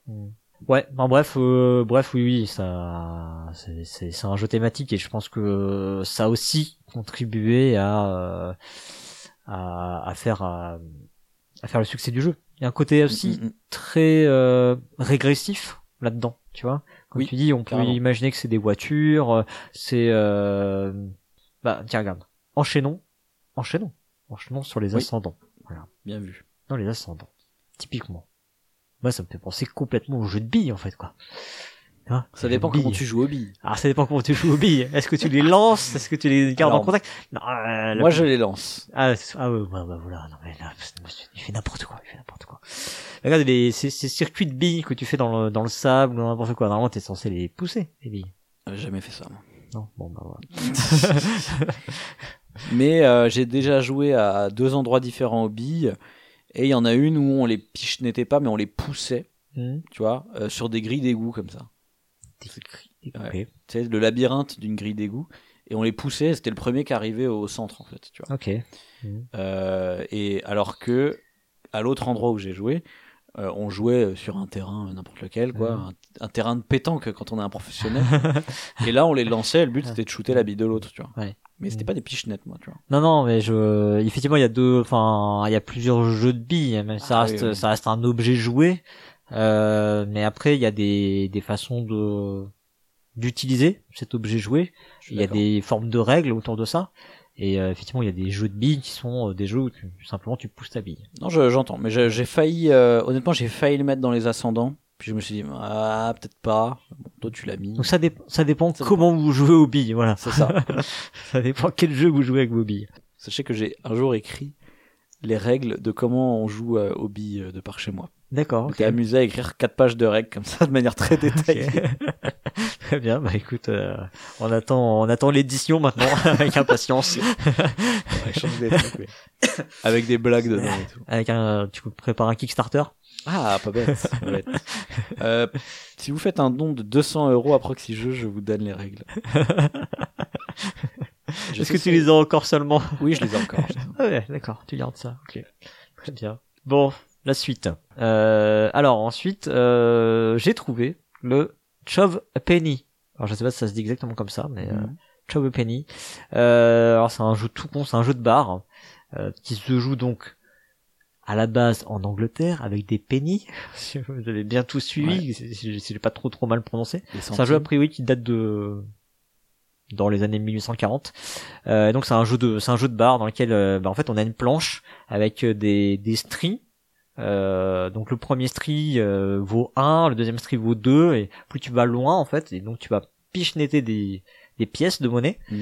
et il faut que ces pièces de monnaie atterrissent pile entre les les stries en fait. Ah, Et donc autant te dire que théoriquement ça fait pas beaucoup plus que la largeur d'un penny quoi, tu vois. ah oui, oui. Donc ça fait, euh, je, je dirais une connerie, mais ça fait 2-3 mm de plus, donc euh, il faut pas que ça touche les stries, il faut que ça rentre. Voilà, voilà, ouais. Donc tu, tu gagnes des points comme ça, et voilà. Donc ça me paraît être euh, collé pas trop mal. En tout cas, c'est de la, c'est de la pichenette. C'est de la pichenette. C'est de la pichenette. Et toujours en pichenette, nous avons, on en a parlé tout à l'heure, euh, le carom, Tout à fait. euh, qui date. Alors, on- les origines sont assez inconnues, mais euh, on estime que c'est sûrement au 19e siècle, début, début 19e siècle que c'est né ce truc-là. Euh, on appelle ça aussi le billard indien. Pourquoi? Bah Parce que c'est un jeu de pichenette où on va picheter, pichenetter des, des, un palais Des palais. hein. Hein. comme au billard, un peu comme on tape la boule blanche. Là, on tape le palais blanc et on essaye de mettre dans les trous. Euh, il y a- on joue sur une grande planche carrée avec des trous et on essaye de mettre dans les trous euh, des D'autres palais. d'autres palais, ouais. et un peu comme au snooker, c'est-à-dire que dès que tu commences à mettre un palais, ça devient de ta couleur et tu cherches à mettre tous les palais de ta couleur dedans. Mm. Donc, euh, comme au billard, enfin le Comme au snooker. type snooker. Ouais. Effectivement. Et ça, il y a, il y a des fédérations, il y a une fédération internationale, Ah oui. il y a une fédération française, euh, sûrement dans d'autres nations aussi. C'est, un jeu très connu, quoi. Oui, bon, comme, comme pas mal de sports, euh, C'est un sport. c'est un sport. Du coup, c'est un sport. Du coup, c'est un sport. Moi, je considérais pas ça comme un sport, mais voilà. Ok. Ensuite, il y a le croquinole. Croquinole, c'est un jeu euh, québécois, pour le coup, euh, qui serait apparu en 1876, euh, dans lequel l'objectif est de... alors, C'est un système de points dans Croquinole, cette fois-ci. Il y a un trou central qui, euh, bah, qui est typiquement euh, source de beaucoup de points, qui, lui aussi un peu, là, comme dans le Chove Penny, là, est, est et short short hein, pour quand même rentrer ton ton palais dedans quoi. Mais Ouais. voilà, bon bref, c'est de la pure pichenette. Il y a deux équipes qui vont s'affronter, enfin, ou un contre un, et euh, le but c'est de faire le plus de points possible avec euh, tout un tas de règles. En fait, c'est un peu comme une pétanque. ça a un côté un peu pétanque, ouais, un peu de te rapprocher le plus près du curling, trou. pétanque, euh. tout ça. Oui, oui. Sauf Curling. qu'on est, euh, sauf qu'on est face à face par rapport à l'autre Euh, oui. Euh, face à face où on n'est pas, on n'est pas des mêmes côtés, quoi. Ouais, c'est vrai. c'est une, c'est un plateau. Euh, Circulaire. ouais, en fait, j'étais en train de chercher un autre mot que plateau, mais euh, ouais, c'est une surface circulaire en tout cas, et euh, effectivement, les palais vont venir de différents endroits selon euh, où tu es placé. Mhm. Et toujours en ascendant, on peut citer, citer le Subuteo, qui est sorti en 1947, un jeu de Peter Adolph. Oui. Et Complètement. euh, C'est un jeu de, du coup, ça, c'est un, sport ou c'est un jeu? C'est une simulation de sport. Euh, donc c'est un jeu de, de foot, c'est une simulation de foot. Et donc là, bah, on va pichenetter nos joueurs comme ça, qui ont, qui ont un petit socle euh, Mhm. un peu haut comme ça pour qu'on puisse taper dessus. Et euh, j'ai jamais trop compris. Je, crois- je crois que c'est un peu en temps réel le truc. Parce Ah, que j'ai joué il y a supra longtemps pour le coup là. J'étais au collège. c'est peut-être le genre de jeu où genre il y a 15 manières de jouer aussi, tu vois. Mais euh, parce que je me souviens que le gardien, tu sais, tu le tiens avec une tige. Comme ça, non? Du coup, ça doit être du tour par tour en vrai. hein. Je pense tu- que c'est quand même du tour par tour. Ah, peut-être. Mais du coup, pendant que l'autre tu tire, tu bouges ton gardien pour essayer d'arrêter avec avec, euh, la Je tige. pense. comme ça. Hein. Bon, voilà, bref. C'est un jeu de euh, foot, faut essayer de mettre des buts, un truc euh, Ouais. un peu classique euh, Ouais. de jeu de foot, quoi. C'est ouais, c'est une vraie simulation de foot pour le coup. Oui, tout à fait. Donc voilà pour les ascendants. Et donc maintenant, quels sont les descendants? Quels jeux ont existé après Pitch Car Oh là là, mais Moult, Monsieur Moult. Donc on va citer que les plus importants, bien sûr. Euh, ouais, ouais. Bah, euh, bah en vrai pas Moult. Hein. Pas, pas tant Moult que ça quand même. Hein. On est quand même dans un genre assez contenu. Oui, bah comme On il on était une fois, quoi. Le storytelling, c'était un truc assez contenu, et la Mm. pichenette, ça reste quand même un peu un, un genre, euh, comme tu dis, contenu, euh, euh, pas hyper. euh, ils sont pas allés ultra loin avec, tu vois. Hmm. Il y, a eu, il y a eu quelques jeux un peu bizarres où c'était des mélanges genre euh, pichenette, euh, jeu de guerre ou jeu de gestion, mais Mm. c'est toujours un peu bancal, quoi. Ah ouais? Oui. Mais euh, le premier qu'on peut citer, peut-être euh, peut-être un des plus connus, je ne sais pas, c'est Tumbling Dice, qui est sorti en 2004. Euh, c'est un jeu de Carrie Grayson, Randy Nash et Rick Sewed. Euh, sûrement connu parce que c'était un des jeux les plus chers qu'on pouvait trouver en boutique à l'époque, puisque c'est une grande planche comme ça avec des, des dés. Parce que là, dans ce jeu-là, on pichenette des dés. Il y a même plusieurs planches. C'est vrai, il y a plusieurs planches. Ça fait comme un escalier, comme Mhm. ça. Et on va pichenetter des dés. Et donc, il y a le côté. euh, bah, un peu comme tu dis là, le jeu euh, où euh, Shove a Penny, où plus tu vas loin, plus tu mets des points. Ouais, c'est vrai. Mais avec le côté, faut pas que tu sortes de la piste, quoi. hein, parce que si tu vas Ouais. trop loin, tu mets zéro. Ah Bah, c'est, c'est pareil en fait en cheveux penny. Ah hein. bah si voilà. tu vas trop loin, euh, tu marqueras rien. Donc, c'est un peu un Shove Penny, mais avec des dés. Et du coup, la face sur laquelle euh, atterrit ton dé, ça va être un multiplicateur de tes points. Donc, ça rajoute un côté aléatoire, en fait. Ouais, complètement. Fait rigolo. Aléatoire, comment tu vas toi Bien Non, si tu pichenettes bien, c'est pas aléatoire enfin. oui, bien sûr. mais Ah, les dés sont assez cubiques quand même, hein. donc euh, il y a peut-être moyen. euh, a- Est-ce qu'il y a des pros euh, Y a-t-il des pros dans l'assistance du Tumbling Dice qui peuvent nous jurer Vous que direz, pas aléatoire euh, disons que vu qu'en fait ton, ton dé va, va tomber de l'escalier, Ouais. il va entre guillemets se jeter, tu vois. Comme quand Mm. tu jettes le dé, il va, il va changer de face. Mais moi j'adore Tumbling Dice. hein, je, trouve Ouais, ça c'est rigolo, euh, Tumbling Dice. Ouais. je trouve ça cool parce que en fait il y a du hasard, du fait des jets de dés, donc tu pourrais dire bah, c'est abusé, le mec il peut avoir juste 6 fois plus que moi euh, en termes de multiplicateur. Mais en fait, bah, vu que tu as le droit de shooter les dés adverses, bah, Ah oui aussi, vrai. tu vois, quand tu Ouais. vois un 6, tu sais que c'est celui-là qu'il faut que tu shootes. Mm. Donc en fait, ça, c'est, c'est un peu comme euh, rencontre cosmique ou des jeux comme ça. C'est aux joueurs de rééquilibrer le, la table, tu vois. Au fur et à mesure. Oui, enfin, euh, si tu n'es pas capable de shooter les Ah bah mauvais, t'es mauvais euh, quand même. Hein. faut savoir viser. oui, donc euh, bon, il y a Mais- quand même, enfin, ça- reste, on l'a, on l'a pas dit, mais le jeu de Pichenette, ça reste un jeu de compétences quand même qui est euh, avec une compétence assez forte, c'est-à-dire que t'as pas du tout de dextérité, t'as pas du tout de dextérité. À un moment, euh, voilà quoi, c'est. Ouais, mais moi, Il y a, il y, a, il y a des gens qui s'en sortent mieux que d'autres dans les jeux de Pichenette. je suis d'accord avec toi. Même si, ça, je reprends un peu ce que, me- ce que nous disait Akariat, mais est-ce que au fond, euh, tous les jeux ne sont pas des jeux de Ah, compétences mais bien sûr que si. Tu vois? Bien sûr que si. Donc bon, c'est juste que là, la compétence, c'est pas euh, faire des choix stratégiques, tu vois. C'est, Ouais. euh, Ouais. f- c'est un truc physique. Donc voilà, Tumbling Dice, très rigolo. Ouais. Ensuite, on peut parler de Flick 'em Up, qui est un jeu paru en 2015, un jeu de Gaëtan Bojano et Jean-Yves Montpertuis. Euh, donc dans Flick 'em Up, euh, on va on va jouer en fait un, scénario euh, en plein western. On va tenter de shooter. Il y en a un qui joue les cowboys, l'autre qui joue les les gangsters, ou je sais plus trop quoi. et on va essayer bah, de dégommer les les personnages des autres quoi. Avec un côté oui je disais scénarisé parce qu'on va avoir une mise en place qui va nous être donnée par le livret de règles. Et on Comme a des jeux à scénario quoi. Ouais, ouais, il y a un côté vraiment scénario. Euh, t'as des éléments de décor euh, qui vont être en même temps des obstacles, etc. Il y a des règles euh, déjà un peu plus, un peu plus chiadées hein, quand même hein, dans, mm. dans Flick Up. Et euh, un petit côté aussi, euh, j'ai envie de dire, c'est aussi le Pichnet vu comme un jeu d'affrontement un peu quoi. Un jeu d'escarmouche, moi je dirais. Ouais, escarmouche, mm. en tout cas dans lequel on, on se tape un peu dessus quoi. Ouais, plus les comme Unmatch ou des trucs comme ça quoi. Ouais. Tu vois, mm. où tu te déplaces, tu tires, papa, papa, et t'essaies d'esquiver, de te barrer. Euh. donc on a, on a Pitchcar qui est du Pichnet euh, jeu de course, hein. Là on a euh, du Pichnet, euh, ouais, escarmouche, tactique. Mm. Moi ce qui m'avait fasciné dans, dans Flick Up, c'est vraiment ce côté, tu vois, dans, dans la plupart des jeux de Pichnet, ce que tu Pichnet va se déplacer. Tu, tu, tu, dans Pitchcar, tu pitches ta voiture, ça définit l'endroit où elle atterrit. Alors que là, dans Flick Em Up, les tirs que tu fais, mm. les pichenettes que tu fais quand tu tires, c'est juste des tirs et tu tires la balle en fait. Tu tires la balle, mais ton cowboy reste sur place, tu vois. Mm. bah, oui. bah, oui. c'est logique, bah tu vois. Bah oui. Mais est-ce qu'il y a d'autres jeux de pichenettes qui font ça? Je ne crois pas. Bah je je crois pas non plus, j'en vois pas. Mais c'est important parce que ça donne vraiment le sentiment de faire un tir, tu vois. Mm. C'est tout bête, tu vois, mais je trouve que retourner cette mécanique en disant bah, tu piches net un truc, mais ça ne définit pas ta nouvelle position, mm. ça change tout, tu vois, mm. en termes de sentiment de jeu. Voilà, fascinant. Je passe au suivant. Le suivant, c'est High School. Mais oui, attention, ça s'écrit ice comme de la glace et cool comme euh, cool. On est sympa, tu vois. Ouais. Mais c'est school, c'est un jeu de mots. C'est un jeu de mots avec high school. Euh, euh, le bah, lycée, bah, c'est la grande école, quoi. Ah, la grande enfin, école. Oui, oui, oui, c'est lycée. Euh, c'est un jeu qui est sorti en 2016. C'est un jeu de Brian Gomez. Donc le jeu de mots, c'est parce que ce sont des petits pingouins qui vont à l'école.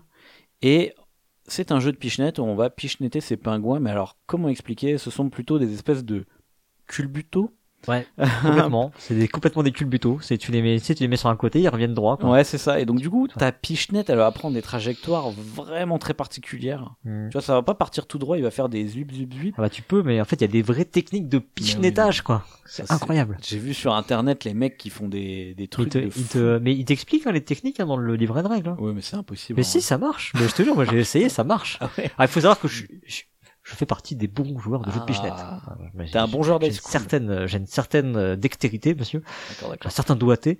et euh...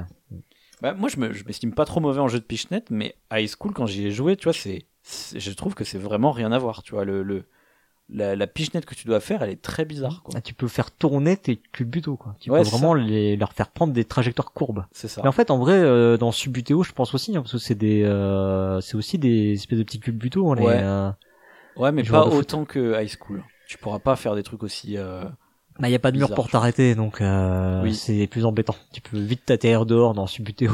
mais dans, dans high school, ce qui est intéressant, c'est aussi que c'est un jeu en un contre tous. Oui. Mm. Euh, où ouais, il y en a, ils doivent atteindre des, des zones mm. et l'autre, il doit les, les, les choper. Quoi. Ouais, il fait de la chasse à l'homme, l'autre. Enfin, de la chasse au pingouin, du coup. Mais... Chasse au pingouin. Donc euh, ouais, voilà, très intéressant pour ce côté euh, culbuto là. Ah, j'aime beaucoup High School. Euh, ensuite, on peut parler de 7 et match, qui est un autre jeu de simulation sportive, mais lui, un jeu de simulation de tennis.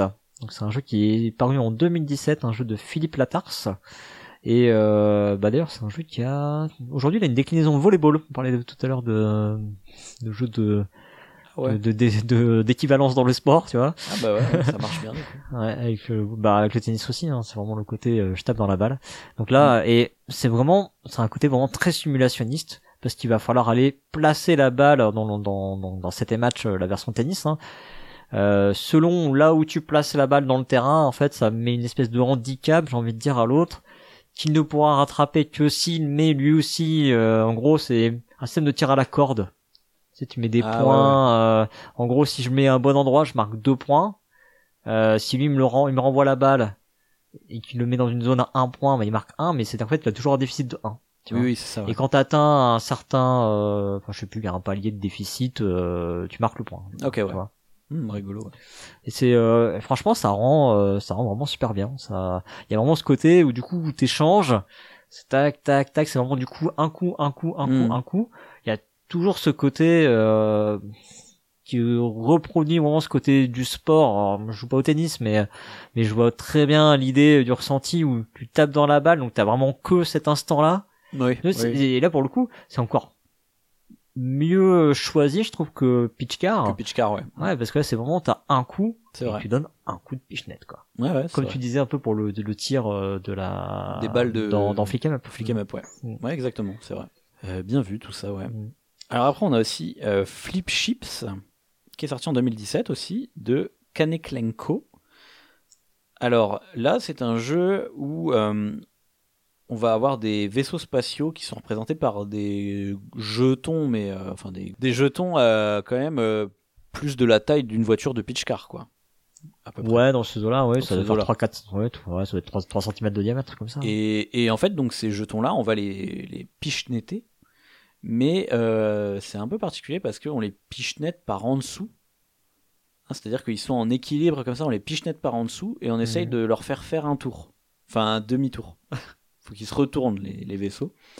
Donc, euh, et le but, c'est qu'ils atterrissent dans une certaine zone. Mm. Et en fait, c'est un jeu coopératif et on essaye d'affronter des vaisseaux euh, aliens méchants, nanana. Et selon comment tes vaisseaux vont atterrir, tu vas avoir euh, Ouais, tu fais des dégâts sur les vaisseaux sur lesquels t'atterris quoi. des, des Ouais. dégâts que tu vas faire et t'essayes de, de...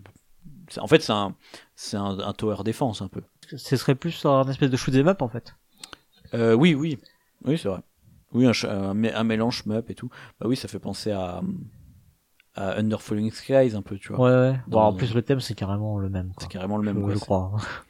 Mais euh, ouais, ouais, je pense au tower défense dans le sens où ouais, t'as des vagues qui te viennent euh, dans la tête et il faut que tu les. Ouais, mais tu construis pas de, de mémoire, tu construis rien. Tu sais, dans Non, tower défense, vrai, tu construis des trucs quoi. Mais je dis ça parce que tu vois, par exemple, Ghost Stories, plein de gens disaient c'était un jeu de tower défense, mais tu construis rien non plus dans Ghost, dans Ghost Stories, tu vois. Ouais, tu peux juste un tout petit peu, euh, c'est, c'est microscopique, tu sais, tu prends les, les espèces de Bouddha là, je sais pas quoi oui, là. voilà, ouais. Et oui, non, on est d'accord. hein, C'est le genre de bombe que tu poses, tu vois, Ouais. mais Je, je, je- je donne juste un argument. Oui, mais- je, je me fais l'avocat du diable. tu vois ce que Mais, je veux dire, euh, c'est le sentiment de tu dois résister à des vagues. Oui, oui, oui. Mais euh, on pourrait appeler ça. Maintenant, on appellerait peut-être ça des Vampire Survivor-like. Moi, moi, ça me fait vraiment penser au, au style du shoot 'em up, en fait. Parce que t'es, euh, en fait, sauf que la vague, elle est continue. Dans Ouais, shoot 'em mais il faut pas la laisser euh, passer. un- T'avances, t'avances, t'avances et tu, euh, En fait, dans un, dans un, shooter au max. quoi. un jeu vidéo de shoot 'em up, tu peux laisser passer les vaisseaux. Ouais. Et donc, c'est pas grave si tu les tues pas. Alors que là, dans des jeux comme, euh, Ah. comme Flip Chips, Under Falling Skies, Mais normalement, t'es censé, bah, t'en laisses, il- laisses passer aussi, en vrai. faut hein. pas que t'en laisses. Ouais, mais t'en laisses passer, mais ça a des conséquences négatives, quoi. Ouais, mais t'en laisses passer. Alors que dans un shmup, ça n'a Oui, pas pas de conséquences. ouais. C'est l'idée de, il faut vraiment que tu nettoies toutes les vagues. Mm. Bon, peu importe. Dé- débat d'experts. Euh, toujours est-il que euh, Flip Chips, voilà, c'est c'est vraiment un- une pichenette différente cette fois-ci. C'est-à-dire que vraiment, tu dois faire cette pichenette par en dessous comme ça, et ça fait un, un truc assez différent. Alors moi, ça me fait penser à ce jeu de bar là où tu sais, tu mets un sous-boc. Ouais, j'étais en train, j'étais en train de penser à ça aussi. ouais. Alors le jeu, moi j'appelle ça le jeu du sombrero. Ouais, ouais, ouais, je, oui, j'ai, ça en tête comme nom. Tu aussi. tapes par en dessous du sous-boc et tu dois ensuite l'attraper dans ta main. euh, au vol. Bah, C'est un peu le même mouvement en fait, Ouais. hein, quelque part. Ouais. Donc euh, voilà, Bah, sauf intéressant. que t'as pas l'attraper, mais oui. On pourrait débattre de si c'est un jeu de pichenette ou non. Moi je pense que oui. Bah moi je le considère comme un jeu de pichenette, ouais. parce qu'en plus euh, pour le coup c'est vraiment le mouvement de euh, avec l'index, euh, oui c'est on est carrément là-dedans. Ok. Et le sombrero, c'est un jeu de pichenette? Pour moi non. Bah pff, le truc c'est que tu rattrapes. Normalement Ouais. dans, dans le pichenette tu rattrapes pas quoi. c'est ça. Euh, Enfin mais après euh, on pourrait dire que euh, de toute façon on veut le mettre quelque part. euh, bah du coup il est plus proche du jeu de pichenette qu'autre chose quoi. C'est vrai. Peut-être. C'est vrai. Hein. En tout cas c'est un jeu d'adresse. C'est un jeu d'adresse. Passons à la suite. Ah, ensuite. On a gardé le meilleur pour la fin. Ah oui. Catan Soccer Fever qui va apparaître l'année prochaine, en 2024. Un jeu de Klaus Treiber. Et là, franchement, bravo Klaus. C'était la meilleure blague posthume. franchement, Catan, cœur, quoi. Merde. On en avait parlé en plus dans les l'épisode On en avait Catan, parlé. hein. Euh, fantastique, incroyable, incroyable. Ouais, on verra si c'est bien. C'est, ouais, c'est, oui, voilà. Il y a, il y a, il y a un moment, il y a une phase de jeu où on lance une, une balle en carton qui est euh, deux punchs encastrés l'un dans l'autre en plus, tu vois, donc c'est Trop bien. dans un espèce de but. Voilà. Quand, quand t'as construit, je sais pas trop quoi, enfin, bon, voilà. Très bien. Et ben voilà pour les descendants. Hmm. Bah, n'hésitez pas à venir dans les commentaires pour en ajouter quelques-uns, euh, qui, sont, qui auront peut-être vos préférences, je ne sais pas, ou que vous trouvez particulièrement intéressants, euh, pour une raison ou pour une autre. Tout à fait. Et donc maintenant, normalement, c'est le moment où nous parlons de Aleister Fowler. Et oui, en référence à l'épisode de chronique euh, numéro 100 où Acariâtre avait pris le parallèle de Aleister Fowler qui parlait des genres, euh, des trois étapes d'un genre littéraire, où il y avait à chaque fois une œuvre innovatrice qui ouvre la voie, une œuvre paradigmatique qui est, paradigmatique, qui est celle euh, qui répond à tous les critères du genre, que tout le monde euh, cite en premier quand on parle de ce genre, et l'œuvre définitive qui est donc la meilleure des meilleures euh, de ce genre.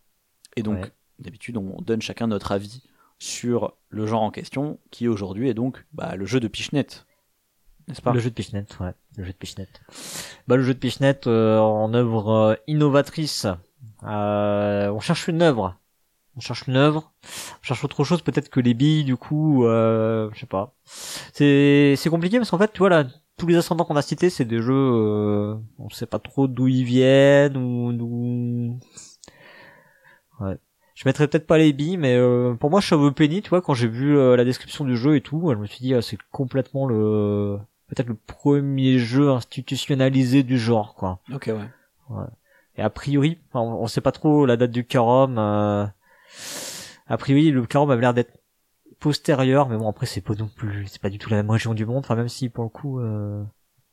un de, un d'Angleterre là pour le coup. bon, C'est pas la même C'est- c'est région. pas la mais, même euh, région, il y mais bon. des connexions. Ouais, il y a des connexions, ouais.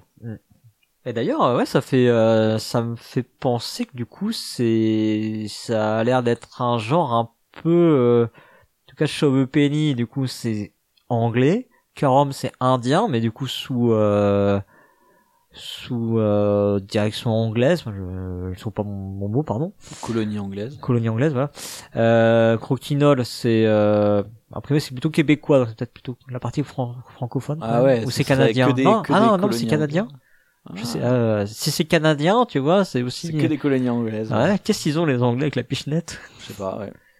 Mais Croquinol, moi j'avais vu que l'origine était euh, un mix de plusieurs jeux européens. Euh, ouais, ouais, bah après. Bon, après, euh, est-ce qu'ils sont inspirés de la pétanque et du billard et bah de, de toute façon, c'est clair qu'il y a de, ouais, enfin c'est c'est très proche euh, du billard, euh, de la pétanque, tout ça. Bon, bah pour, bon, moi je je mettrais, je dirais Chauve Penny. Ça marche. Et donc toi, du coup, pour l'œuvre innovatrice? Oh, je sais pas, moi je, je trouve ça dur de se prononcer là-dessus. Euh, si si c'est effectivement dans l'absolu, moi je dis on sait pas. Sûrement peut-être le Carom, peut-être Chauve Penny, je suis d'accord. Euh, peut-être un jeu qu'on ne connaît même pas. Ouais. ça- Si c'est dans les jeux de société modernes, c'est sûrement Pitchcar. Hein. J'ai j'ai du mal à voir. Bah, du euh, coup, ça serait, en vrai, ça serait Subutéo. Qui, va- qui est vachement Ah. mieux, en vrai, quoi. Ouais, mais Hein Subutéo, euh, je sais pas, j'ai pas l'impression que c'est. En fait, un alors, jeu de le- société moderne, tu vois. En fait, en fait, ce qui est marrant dans Subutéo, c'est, euh... ah ouais, moi, je trouve, moi, je trouve, moi, je le trouve, carrément moderne, quand même. Ok, Après, ouais. c'est vrai, c'est une simulation de sport qui est pas très, très, mais tu vois, tout comme euh, c'était, c'était match, tout comme, bah, finalement, en pitch car, ça reste Non, une vrai. simulation de sport. D'ailleurs, c'est marrant parce qu'on a utilisé ce style de jeu Ouais. pour des simulations de sport, quand même pas mal, même, enfin, je veux dire, Ah oui. Euh, flick em up, euh, si je tire un peu le trait, euh, c'est du pistolet quand même, donc euh, c'est du tir. c'est ouais. aussi du tir, c'est ça reste un, un sport si on peut dire. Euh, Katon Soccer Fever.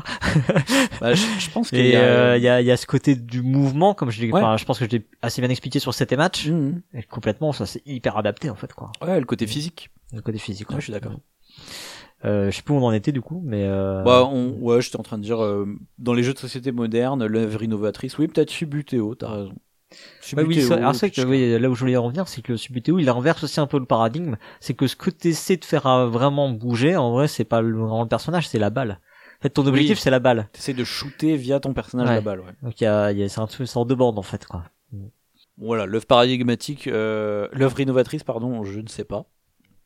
L'œuvre paradigmatique, par contre, je pense que si on parle de jeu de société moderne, c'est clairement Pitch Car. Je sais pas ce que t'en penses toi.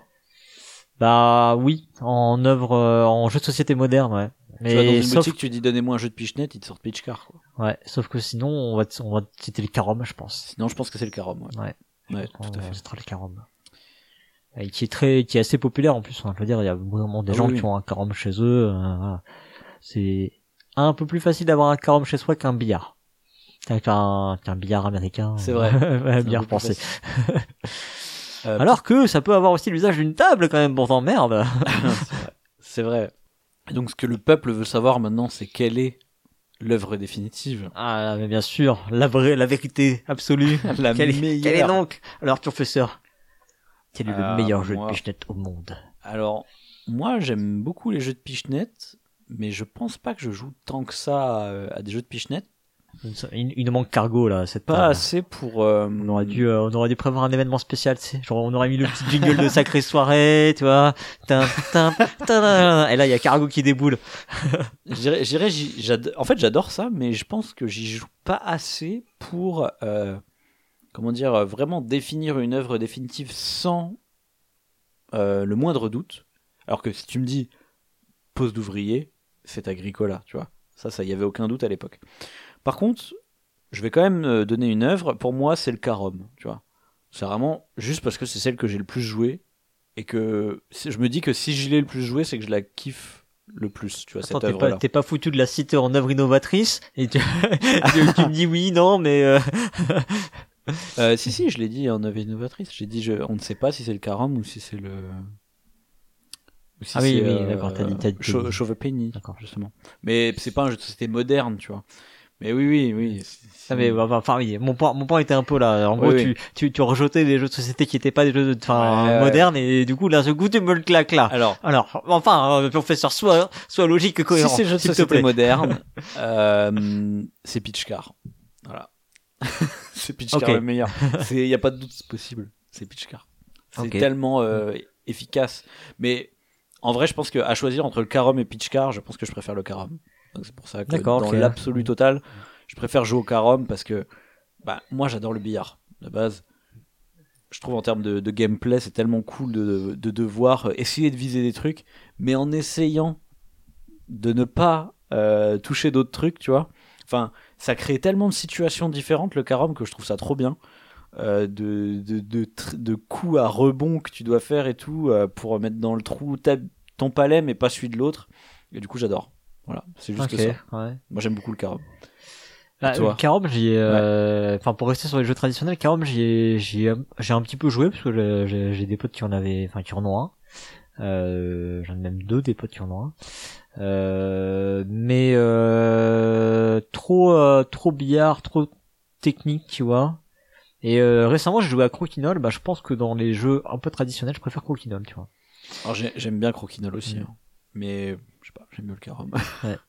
Et moi aussi j'aime beaucoup les jeux de pichenette. J'aime bien ce côté, euh, ouais, ce côté vraiment où t'es dans l'instant de, de la pichenette. Et euh, franchement, j'aurais du mal à, j'aurais du mal à me décider entre entre high school que j'aime beaucoup pour ce côté vraiment très. Euh, T'arrives à faire les trucs le tricky. Ouais, mais oui, mais c'est quand t'arrives à les faire, c'est génial, quoi. Ouais, C'est- vraiment, t'arrives à tourner dans les deux, euh, dans les deux portes là. euh, franchement, t'es trop content de toi, quoi. Il y a un Mm. côté ultra satisfaisant quand tu réussis à le faire.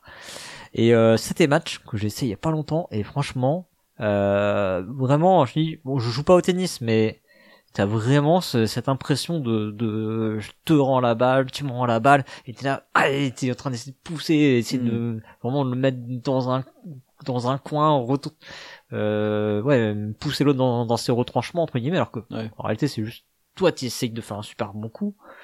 Euh, c'est pas tant que tu le mets dans une situation si si compliquée que ça, mais euh, et vraiment à devoir doser tout le temps, soit court, soit long. euh, non, euh, vraiment c'est c'est super bien rendu, je trouve.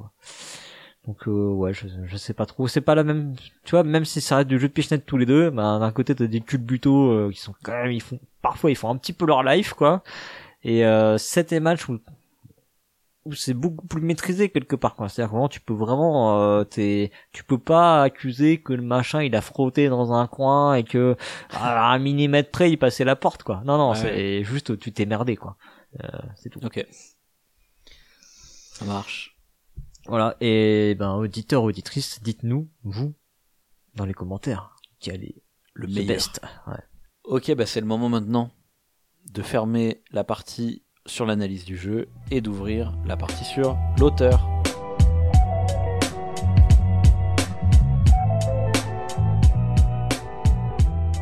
L'auteur, donc, euh, on a dit, il s'appelle Jean Dupoel, et, eh ben, figure-toi que, je sais pas toi, mais moi, je pensais que cet homme était français, ou québécois, peut-être, Je le pensais aussi. ouais. éventuellement belge. Eh ben non, visiblement, il est allemand, ce, ce monsieur. Donc, euh, je ne sais pas si on dit Jeanne Yann Dou, Dou, Dupo, Dupoel, je ne sais pas. Ne. Dupuel. Yann. Non, je sais pas. Bon, il a sûrement des origines du coup euh, au moins d'un pays francophone, compte tenu de son nom. Mais euh, il est né en Allemagne. Il est originaire de Bielefeld, euh, donc qui est une commune entre Essen et Hanovre, en gros. Euh, même plus précisément, j'ai envie de dire entre Dortmund et Hanovre. Il est né dans une commune où il y a Feld dans le nom quand même. Et euh, on voit bien qu'il est que- qu'en tout cas Pitchcar ça n'a rien à voir. Euh, c'est quelqu'un qui est diplômé euh, en design graphique et euh, à partir de 1986 donc il monte Historian Spiele Gallery euh, qui est une euh, bah, une société d'édition qui est dédiée à ses créations. Donc il va éditer via cette euh, société euh, ses jeux de société. Euh, je sais pas s'il y a Ouais, j'ai j'ai pas cherché. Bah, c'est quand même, il y a quand même Spiele Galerie quand même en terme. Euh, c'est une société qui est basée à Essen. Enfin, en tout cas, la dernière adresse référencée était à Essen. Ah, c'est pratique ça. Ouais, pas mal, pas mal. Euh, donc c'est, alors c'est un auteur qui clairement met en avant une certaine qualité du matériel dans ses jeux. Donc tous les jeux, c'était au niveau du matériel, c'est des pions en bois, des plateaux. ah, euh, je l'ai écrit avec des guillemets, donc mais vous l'entendez à mon ton, j'imagine, des plateaux de jeu euh, et des cartes qui étaient sérigraphiées à la main. D'ailleurs les pions aussi, hein, si vous voyez les, les pions dans Pitchcar, à l'origine c'était Ouais. c'était aussi le principe quoi, c'est imprimé dessus quoi. Et euh, là donc c'est de la sérigraphie pour le coup.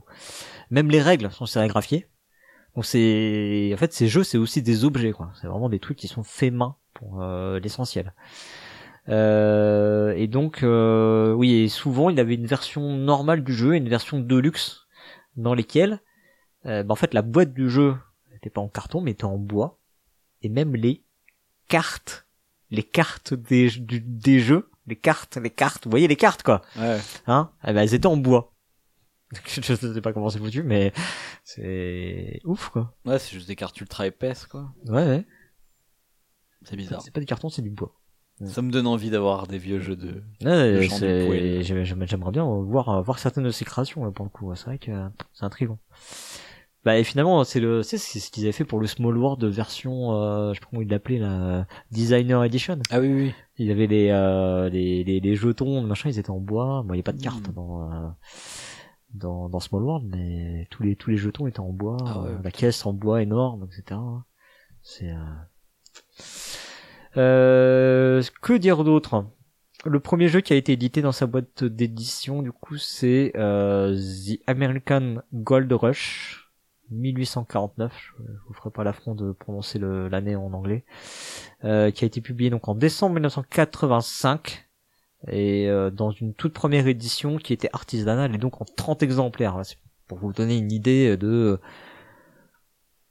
du volume qui était produit. je, je, je sais Ça, pas c'est comment le dire. rare. ça, si vous ça l'avez, c'est c'est rare. Ça, ça, c'est si vous en avez un, c'est rare. Ouais. Euh, je pense que si vous avez n'importe lequel des jeux de chez Historian euh, Spiel ou Galerie, euh, c'est rare. Voilà. Euh, et donc il a arrêté son activité d'édition en 2003. Et euh, bah, l'histoire raconte qu'il a juste fait une toute dernière fois Essen en 2004. En fait, il vendait essentiellement ses jeux à Essen, donc au, à l'International Spieltag, hein, le, le Spiel, ce qu'on appelle le Spiel. Euh, il les vendait également à Creativa, qui est un salon à Dortmund, vous avez compris que c'était pas loin, euh, qui est consacré au design. Donc c'est pas un salon de jeu, de ce que j'ai compris. Voilà. Et il les vendait aussi par correspondance. Et si vous allez voir sur le, le site, euh, j'essaierai de remettre des liens dans, dans le billet, mais euh, j'ai trouvé donc son site en archive euh, sur euh, sur le, le net. Mm. Il y a des euh, des bons de euh, merde, de commandes de ces Ah oui. jeux en correspondance. Et on voit que les bons de commande, ils ont l'air aussi d'être sérigraphiés, tu vois. C'est... Le mec a un problème avec le bois. Non, non, non, non, c'est c'est- sérigraphié, c'est c'est une impression euh, dessus, euh, mais qui est faite à la main. tu sais, C'est une encre que tu mets. euh, Enfin, je, je sais pas exactement le procédé, mais. Euh... En même temps, il a pas voilà. besoin de faire beaucoup de salons euh, s'il doit vendre que 30 jeux. Oui, oui, certes. ah, bon, là, c'était le premier, donc je sais pas s'il y a eu des, des séries plus importantes après. Hein. Il a peut-être trouvé des, des techniques pour euh, faire en, en un peu plus grands exemplaires, mais ouais, la, la plupart des, ah, j'ai parlé, je disais de plateaux tout à l'heure entre guillemets parce que beaucoup de- des plateaux étaient en fait figurés sur des euh, du vinyle. Donc c'est des marrant parce qu'aujourd'hui on retrouve un peu euh, ce, ce principe des fois sur certains certains jeux, Comment c'est de, de tapis, non mais pas, pas du vinyle, mais de, de, de faire sur des tapis De des, euh, du tissu ou euh, tu vois, de faire les plateaux sur du tissu ou des choses comme ça. Bah, par exemple, Pax Pamir, c'est un, c'est un Ah truc oui, en oui. tissu. euh, Ouais, vrai. On va trouver des trucs en néoprène, des choses comme ça. Oui, Ah. néoprène plus, ouais. Euh, voilà. Pour euh, ce qu'on peut dire de l'auteur, j'ai vraiment pas trouvé grand chose. Hein. Euh, oui, j'ai même pas son année de naissance, rien. Euh, franchement, ça- ce mec, c'est un fantôme sur Internet, c'est incroyable. Euh, là où j'ai trouvé le plus d'infos, c'est sur euh, l'archive de son site. Quoi. Ouais, vraiment, c'est Quelqu'un de très mystérieux. Ouais, de très mystérieux, effectivement. On va peut-être parler un petit peu de sa ludographie maintenant? Ouais.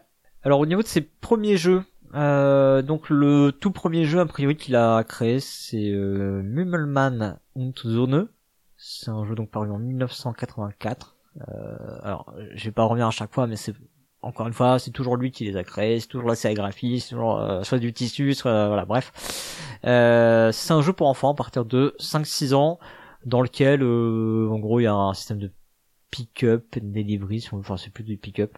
On, on a des, on a des lapins en- qui sont communs en fait. Il faut aller chercher des œufs. Bon voilà. Bon, en tout cas, retenez juste c'est un jeu pour enfants à partir de 5-6 ans. Euh, The American Gold Rush, paru euh, The American Gold Rush 1848-9, paru en 1985. Euh, là, on est sur un jeu de pick-up and delivery à travers le Grand Ouest américain. Voilà. Il y a, il y a l'air d'avoir euh, pas mal de règles autour de tout ça. En gros, c'est du pick-up and delivery. Ensuite, on a Gobang Plus, en 1985 également, qui lui est un jeu purement abstrait. Après, on a Kanae en 1986, qui est un wargame. Puis on a Ammoniton euh, Renan en 1986 toujours, qui lui est un jeu de course. Puis Logo Mouse en 1986, qui est un jeu de lettres. Puis Tangram Duet en 1986 encore, qui est euh, un jeu dans lequel en gros on doit réaliser des tangrammes en simultané. euh, donc, Ça, ça m'intéresse parce que ça voudrait dire que Ubongo est peut-être une repompe de ce jeu-là. ok. Il me semble bien. D'accord. En fait, euh, j'ai l'impression qu'il a, enfin, déjà, on a- compris qu'il y a de tout. Euh, je, là, je m'arrête là, mais euh, il y a éventuellement d'autres trucs derrière. Euh, à un moment, je, je, je me suis arrêté. Je me dis bon, ok, j'ai compris. En gros, le mec, il a voulu ratisser ultra large. Il a exploré tous les terrains qu'il pouvait. Euh, voilà, il a fait des jeux de toutes sortes. Euh, et après, la constance, c'est le matos. Voilà, c'est ça qu'il Ouais. faut qu'il faut retenir. Euh, mais il a, il a exploré, il a exploré un peu tous les genres. Et du coup, dans des années, oui, 1986, quoi. Euh, on peut peut-être basculer sur les jeux qui sont euh, entre guillemets plus connus, euh, sachant que plus connus. Alors toi, toi, toi, t'en connais vraiment là-dedans, donc si j'ai bien compris. Euh, moi, j'en connais aucun. Euh, juste, euh, c'est ceux qu'on a sélectionnés parce que euh, ils apparaissaient en haut dans BGG. Alors ouais, un de ses plus connus, entre guillemets, encore une fois, c'est Ben Hur, qui est sorti en 1987. Alors celui-ci, il est intéressant parce que c'est un jeu de course, voilà, comme Piscard, mais avec des gabarits comme on en utilise dans les wargames. D'accord. Typiquement à l'époque Warhammer. Ouais. Donc euh, en gros, ton gabarit, il va être d'autant plus long que tu vas vite. Et du coup, ça va faire que ton arc de cercle que tu fais quand tu vas vouloir tourner, bah, s'il est long, tu vas galérer à faire ton virage. d'accord. Et ce qui est intéressant, c'est que cette mécanique, il va la réexploiter plus tard dans un jeu qui s'appelle Dragon Riders, qui sort en 2005. Donc là, on est euh, quasiment euh, 20 ans plus tard. Qui, euh, qu'il a fait avec Klaus Jürgen Vrede, l'auteur de Carcassonne. hein. Ouais. Et euh, Dragon Riders, ben là, on chevauche des dragons, alors que dans Ben Hur, euh, c'est des courses de, Des cours de char. de chars, voilà. Mhm. Et je fais une toute petite parenthèse du coup. 2005, donc Dragon Riders, jeu de course avec des gabarits. Et cette année-là sort également un jeu qui s'appelle Zauber Stoiber, qui est un jeu où tu fais des courses de magiciens sur des balais, où tu vas placer des petits gabarits, comme ça, à la manière de Wings of War, qui sortira des années plus tard, Ouais. et qui inspirera du coup X-Wing Ouais. Ok, qui est le, le même système de jeu. Donc en fait, tout ça vient peut-être de ce jeu qui s'appelait Ben Hur en 1987. Incroyable. Même si euh, Cyber Stoiber est sorti la même année que Dragon Rider, c'est marrant, tu vois, il y a eu une sorte d'air du temps à ce moment-là. Voilà, ça c'est les parallèles un peu de fou furieux que je fais dans ma tête. je te laisse euh, continuer sur le jeu suivant. Si tu veux. Mon dieu, mais de là à la théorie du complot, il n'y a plus qu'un pas. Euh, donc ensuite, on peut parler de Mare Mediterraneum, qui est un jeu paru en 1989. Donc ça, c'est toujours hein, dans sa maison d'édition. Euh, c'est un jeu de civilisation. Alors, il est présenté comme un jeu de civilisation, mais j'ai l'impression que c'est pas un jeu de civilisation comme on, a pu en parler dans, Small World. Euh, bon, la description était assez succincte. Euh, Il y a beaucoup de commerce apparemment dedans. On s'échange beaucoup de ressources et euh, je sais pas quel est exactement le, but du jeu, mais bon, j'imagine que c'est d'accumuler des richesses ou un, un truc de genre quoi. En tout cas, Ok. ça se passe sur le pourtour méditerranéen. Tu Incroyable. sais, avec Hur, on a, on a peut-être un thème en commun. En fait, je pense qu'il faut arrêter de chercher des liens entre ces jeux. Non, je pense pas. Il faut arrêter. Alors ensuite, on a Wettstreit der Baumeister, qui est sorti en 1994. Alors a priori, euh, il s'est appelé aussi Toytopolis. Ah, je pense Toy- que Toy- Topolis, ça doit être la, les- sa version à lui. Ah oui, d'accord. Et euh, Wettstreit der Baumeister, c'est une version éditée ailleurs que sur, Ouais, euh, dans sa société. Cosmos, mais je suis pas sûr. euh, qui a eu euh, du coup une version française qui s'appelait Les Grands Bâtisseurs. Euh, en fait, là, on est dans un autre style, c'est les jeux d'enchères. Mhm. où tu vas acheter des morceaux de, de, de murs, si je dis pas de bêtises. Et en fait, à la fin, t'essayes de, tu vas, tu vas mettre tes murs devant toi et t'essayes de, de, de, de les mettre et ça va, enfin, en gros, de les mettre d'une certaine façon à ce que ça te rapporte ça fasse plus des de points, points. ouais. C'est aussi bête que ça. Mais euh, voilà, euh, petit jeu d'enchères assez intéressant. C'est tout ce qu'il y a à en dire. Et enfin, on peut parler de Alali, euh, paru en 1997. Alors attention, attention, Ah, pardon. parce que moi, quand j'ai vu Alali, je croyais que c'était Alali, le jeu de Rudy Hoffman. Ah bah du coup non, puisqu'on est en train de parler de Jean Ah oui, Dupoel, mais- monsieur. Parce que le jeu de Rudy Hoffman, il est beaucoup plus connu quand même. C'est un, Ah. c'est un jeu à deux joueurs comme ça où tu vois un ours ça, sur la couverture et un chasseur. Et euh, c'était, c'était, dans l'édition des jeux à deux de Cosmos là. D'accord. Ah, moi, il me dit rien. Et euh, c'était euh, Rudy Hoffman, c'est, c'est l'auteur de Café International, là. Un Spiel Ah. aussi. Bon, voilà. Mais ne pas confondre. On parle pas de cette Alali là. Ah, ok, On d'accord. parle d'un autre. Vas-y. Je Mais il y a aussi un thème de chasseur. Je sais pas ce que c'est. C'est en allemand que ça veut dire euh, chasseur. Bah, tu sais, euh, euh, sonner euh la Lali, ça veut dire. euh, Ah, mais je connais pas cette C'est expression. le, je sais pas, c'est le truc de chasse là. Le... Ah, le corps un- de chasse. un- D'accord, oui, Le de du corps en fait. Ah, ok. Ok, ok. Je, je ne suis pas chasseur. Non, c'est le, c'est le nom de la mélodie que tu fais avec le corps.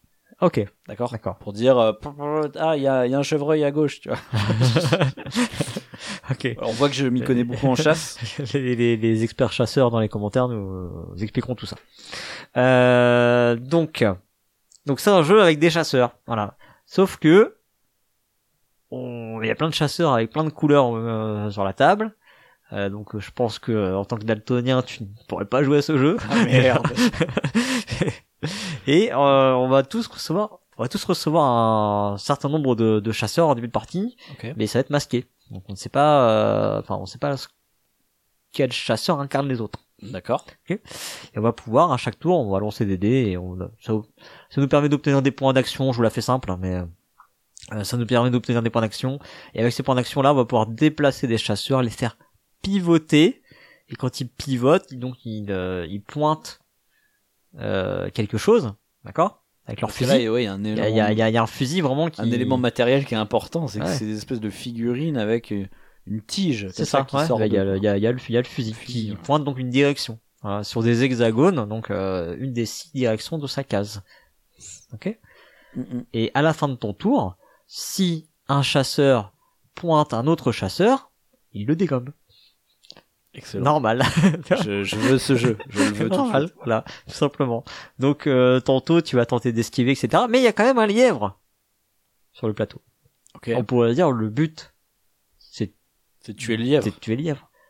Alors certes, potentiellement c'est le but, mais sauf que si tu pointes le lièvre, il se barre.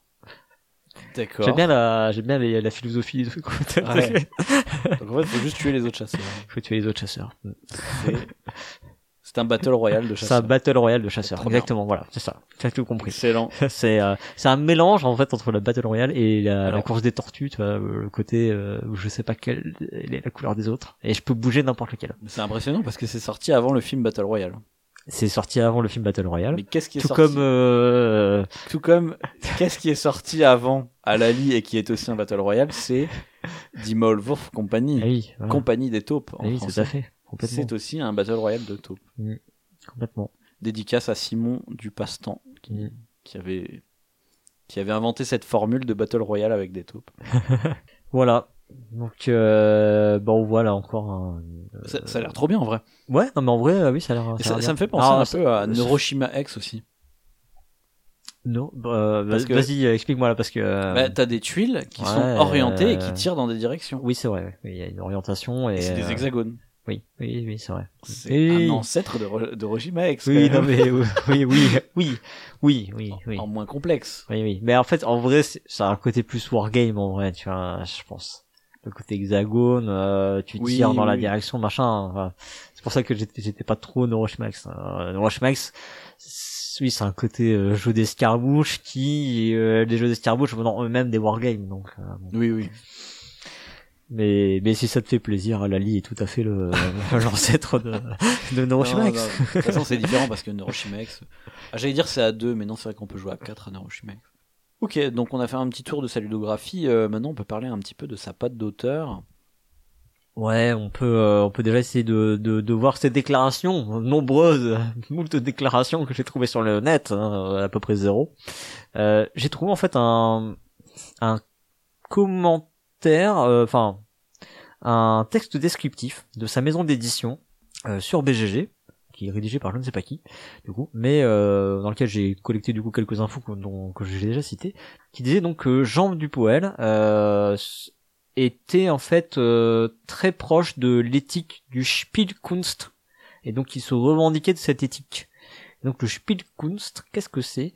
C'est euh, bah, une éthique donc qui vise à produire un jeu comme s'il s'agissait d'un objet d'art. Mais que- d'où ça vient ce truc-là?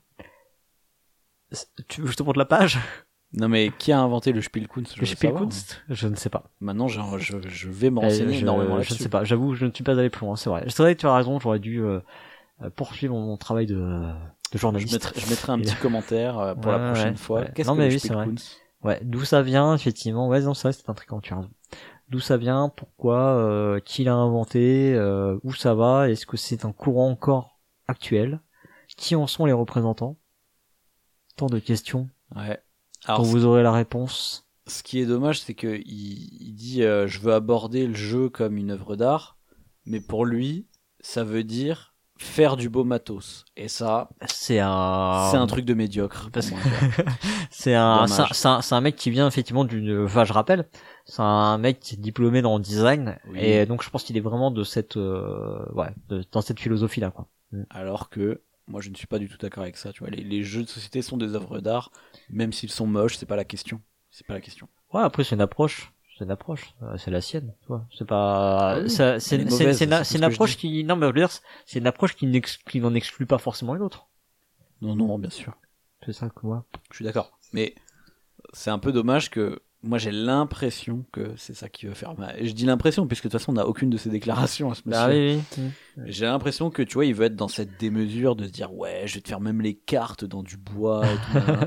tu vois, alors que il pourrait réfléchir à des bons gameplay, tu vois, Mhm. parce que c'est ça en fait la sensation que t'as, c'est ça le, le- les émotions qui sont provoquées dans, Mhm. Dans, dans, dans ton cerveau, tu vois, quand tu joues à un jeu. Et, et donc c'est là pour moi que se trouve euh, l'esthétique, tu vois, si on veut parler d'art, hein, esthétique au sens d'art, pas au sens graphique. Bon, peu importe, ça c'est un petit, une petite parenthèse, mais un petit peu dommage que que- qu'il soit là-dedans. Mais bon, je suis pas étonné qu'un auteur des années 80 pense comme ça. Tu vois, on est à une époque où le jeu de société, c'est Ouais. c'est à peine reconnu, tu vois. Ouais, et après tout, c'est, enfin, c'est aussi une façon d'approcher, de rapprocher le jeu de société d'une forme d'art, tu vois. Alors par contre, Donc, euh, je trouve sa démarche ultra intéressante, tu vois. ah ouais, c'est, euh, c'est carrément extrémiste euh, et c'est, euh, C'est fascinant, quoi. euh, fascinant, ouais, ouais. Mais un peu comme euh, comme euh, Quarto, tu vois. Ouais. Tu Mm. vois, on en avait Mm. parlé dans l'épisode de Quarto. Bah, il y a, il y a un lien à l'objet, en fait. Il y a voilà, très très fort. C'est ça. Mm. Et du coup, ça peut faire des jeux assez intéressants, bah, comme Pitch Car, quoi. C'est ça. Typiquement. Ouais, et effectivement, quelque part, ce qui est peut-être le plus intéressant dans ces jeux, c'est euh, quand le matériel vient appuyer le gameplay. Donc dans Pitch Car, c'est le cas.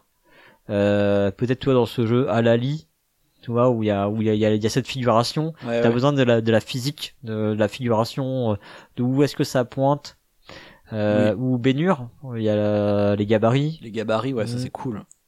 Bah, c'est pour ça que tu vois, il a fait beaucoup de jeux de course au final. Euh, ouais, alors après du coup, enfin, on a, beaucoup, on a- il y a, il y a quand même une cinquantaine de jeux je- de mémoire euh, à son actif. Et euh, là, on en a cité quelques-uns. euh, Je, je il sais a pas fait a... plusieurs jeux de course. il a fait plusieurs jeux de course. Tu vois, je veux ça, dire, on, ça, on peut le dire. relativement aux autres genres, c'est sûrement le genre qu'il a le plus exploré. Peut-être. Bah, j'ai- faudrait regarder. Ce serait pas très compliqué, mais il faut quand même passer les 50 en revue. Mais à mon avis, c'est celui qu'il a le plus exploré et du coup, euh, pas si étonnant, tu vois, pour un truc matériel, etc. Bah, finalement, qu'est-ce qui est retenu? Mm. Son jeu de pichenette, tu vois. Mm. Et ces, ces jeux de course ont un truc un peu particulier. Là où, euh, tu vois, Quarto, ça me semblait être moins, euh, moins pertinent le côté matériel, tu vois. Je vois l'idée, mais c'est plus une idée Mhm. un peu ergonomique. Oui, oui. Et c'est pas Mhm. ça qui va te faire le sentiment de jeu dans Quarto. Alors que dans Pitch Car, c'est ça qui te donne le sentiment de jeu. C'est le fait de, de tapoter ta voiture Ouais. avec, tes, avec tes doigts, tu vois. Après, il y a dans, dans Quarto, euh, il y, a, y a ce côté, euh, le rapport au matériel dans les jeux abstraits qui est quand même traditionnellement fort, tu vois. C'est ça. Mais il l'est pas dans il est- il est pas dans la nécessité esthétique du jeu, mais ça. euh, du pas gameplay. du gameplay. ouais. Mais euh, mais il est euh, ouais plus dans le côté traditionnel et dans la représentation qu'on s'en fait de d'objets Mm. euh, d'objets acceptables sur ta table comme presque objet de décoration. Ouais, c'est ça.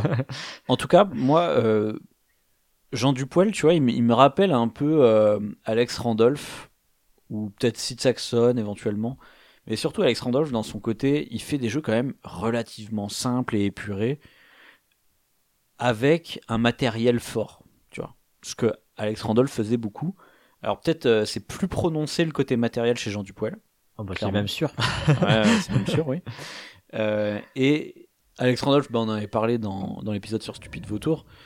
Moi, moi, je trouve que voilà, lui, il a vraiment été au-delà du matériel, parce qu'il a réfléchi à comment le matériel euh, va te procurer des émotions. C'est pas juste, oh, regarde, le matériel, il est joli, il est spécifique, etc.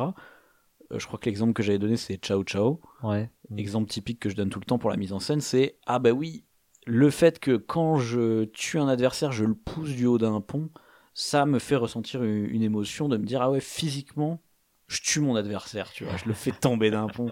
Et ça, je pense que Jean Dupoil, tu vois, il est peut-être pas allé jusque là à 100%, tu vois. Il était juste dans le côté, oh regarde, je veux faire un truc joli, esthétique, Mhm. euh, nanana, Mhm. mais esthétique au sens euh, des arts graphiques, quoi, pas au sens Mhm. game design, conception de jeu. Mm. Mais euh, voilà, ça me fait quand même penser à Alex Randolph, on va dire, dans ses débuts, éventuellement à Sid Saxon, mais vraiment parce que bah, ils sont de la même époque. Ils ont fait des jeux épurés, et lui, il a fait des jeux en particulier axés sur le matériel, tu vois. Mm. Et au final, bah, plein de jeux de merde, comme Alex Randolph. Alex Randolph, il a fait plein de jeux de merde. Mais au milieu de tout ça, bah, il y a quelques jeux, alors là, en l'occurrence, c'est Pitch Car, tu vois, qui, Ouais. qui ressort de Mm. tout ça, et tu fais, putain, c'est génial, tu vois. Ouais. Par- presque par hasard, tu te dirais, au milieu de tout ça, il y a un truc génial. Ouais. En fait, c'est pas tant par hasard parce que c'est juste quelqu'un qui explore beaucoup et dans Mm. tout ce qu'il a exploré, forcément, il a trouvé un truc génial. Voilà, moi, c'est comme ça que je le vois. Je sais pas si toi. euh, Bah, t'as d'autres trucs à je, j'avoue, j'ai pas trop réfléchi là-dessus parce que je, je suis parti aussi du principe que les, les mauvaises notes contre ces jeux, euh, je, je sais pas à quel point on peut s'y fier. C'était assez Ouais. peu distribué, des très vieux jeux. Je sais pas à l'époque, qu'est-ce que, qu'est-ce qui, qu'est-ce qui donnait au milieu de, de leur époque, toi.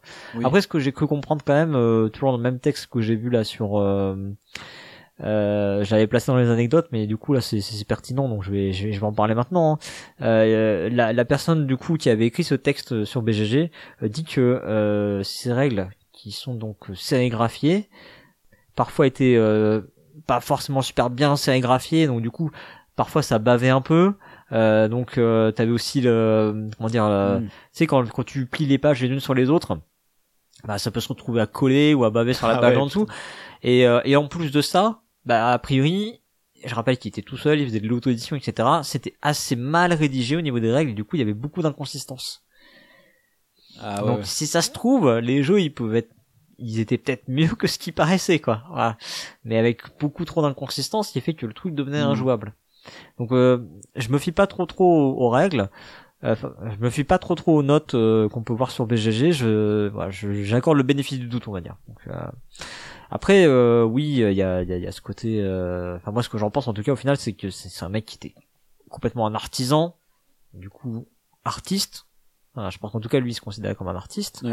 Euh, il y, a, y a un côté artisan dans la création et, et lui, il a voulu, en tout cas, mêler, enfin, ouais, mêler ses capacités manuelles entre guillemets, d'artiste, à de la création de jeux euh, sur le côté plus euh, peut-être mm. spirituel.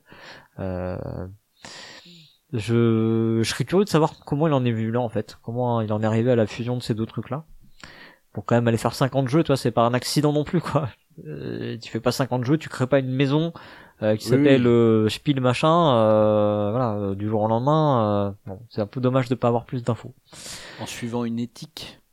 Ouais, ouais c'est ça, en suivant une éthique, les Spiel, le, le Spielkunst. Et tu vois, malgré ça, le gars, il, il se dit ah ouais, je vais faire euh, des jeux, des œuvres d'art et tout. il est pas foutu d'écrire une règle, tu vois. Tu vois, c'est que à un moment donné, mm. pour lui, l'œuvre d'art, pour moi, c'était au-delà du gameplay. C'était mm. vraiment un truc euh, juste matériel et, graphique, tu vois. Ouais, après, euh, encore une fois, c'était c'est une époque où tu penses que des choses sont évidentes et ça l'est pas forcément. Ah bon, voilà, je, bref, ouais, je sais pas trop. C'est vrai que même en 2023, il y a plein de règles qui sont mal écrites. c'est clair. Est-ce qu'il y en a une qui est déjà bien écrite? Déjà C'est déjà dur à trouver. C'est pas évident à trouver. Ouais. Allez. Ouais. J'ai fait ma petite punchline. euh... En tout cas, je sais pas, je trouve qu'il y a un côté du coup très sérieux dans toutes ces productions. Et moi, je trouve qu'il y a un côté perché en même temps, tu vois. Ouais. Tu vois, il est, il est sérieux, mais, il est perché. Tout, mais tout seul dans son coin, tu vois. Ouais. Il est sérieux à faire son truc tout seul dans son coin et et genre on dirait qu'il y a jamais personne qui est là pour le critiquer et du coup il, ah ouais, non, mais reste dans son délire tu vois ouais, ouais complètement mm. donc un peu Puis de toute façon il enfin voilà il faisait très peu de quantité euh... enfin c'est pas non plus un mec qui visiblement cherchait à en vendre 10 000 exemplaires quoi. Pour autant ça devait pas être donné quand même. Mais tu vois moi ça me comme bon j'ai dit plusieurs fois dans l'émission ça me donne envie de posséder ces jeux juste parce que je me dis putain c'est presque hein des des œuvres d'un auteur fou quoi tu vois. C'est un peu un peu comme ça que je le vois moi. Mm pas du tout comme Sid Saxon ou Alex Randolph quoi. C'est vraiment différent. Alex, Alex Randolph et Sid Saxon je, je, les je les comprends beaucoup mieux dans leur théorie du game design et tu vois que eux ils ont vraiment pensé les jeux et tout euh, comme des jeux tu vois. Alors que lui pour moi c'est vraiment un truc ultra bizarre et ultra perché tu vois. mais du coup ça m'intéresse c'est très c'est très intrigant. C'est très, intrigant. ça donne c'est euh, c'est clairement un auteur à part quoi. Moi je ah m'attendais je m'attendais vraiment pas à tomber là-dessus quand on s'est lancé, euh, tu vois, on s'est dit bon, on va parler de pitch car. Voilà, on va parler de pitch car, juste on, va, parler de pitch car quoi. Déjà, tu trouves que bah en fait, il est pas du tout français ou tu enfin, tu dis OK. Et après, tu te rends compte qu'en fait, le mec c'est un artiste qui vient du gra du graphisme, enfin du design. Et euh, tu sais pas comment il est arrivé là. Tu vois, il y a plus cette aura de mystère qui reste quoi. C'est assez. C'est trop bien ça. ouais, j'aime bien le côté un peu euh, savant fou quoi. on, on saura peut-être jamais vraiment et en même temps on veut savoir, on veut savoir. Bon, voilà. Donc euh, Jean Dupoel, euh, bah écoute, euh, ouais, au final un, un auteur euh, hors du commun, j'ai envie de dire. Oui, hors du commun. Mm. Ok, et eh ben on va peut-être aller doucement vers la fin de cette émission, puis on va aborder les anecdotes.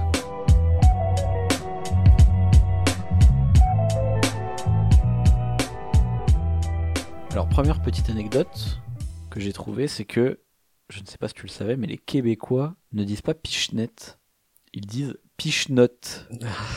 Et je sais pas s'il y a pas beaucoup de mots en hête sur lesquels ils disent- disent hot, non? Ah, non, je sais pas. Je sais pas, bah, il, me, il semble qu'il y a, y, y cette petite déformation euh, qu'ils aiment bien euh, euh, à vérifier.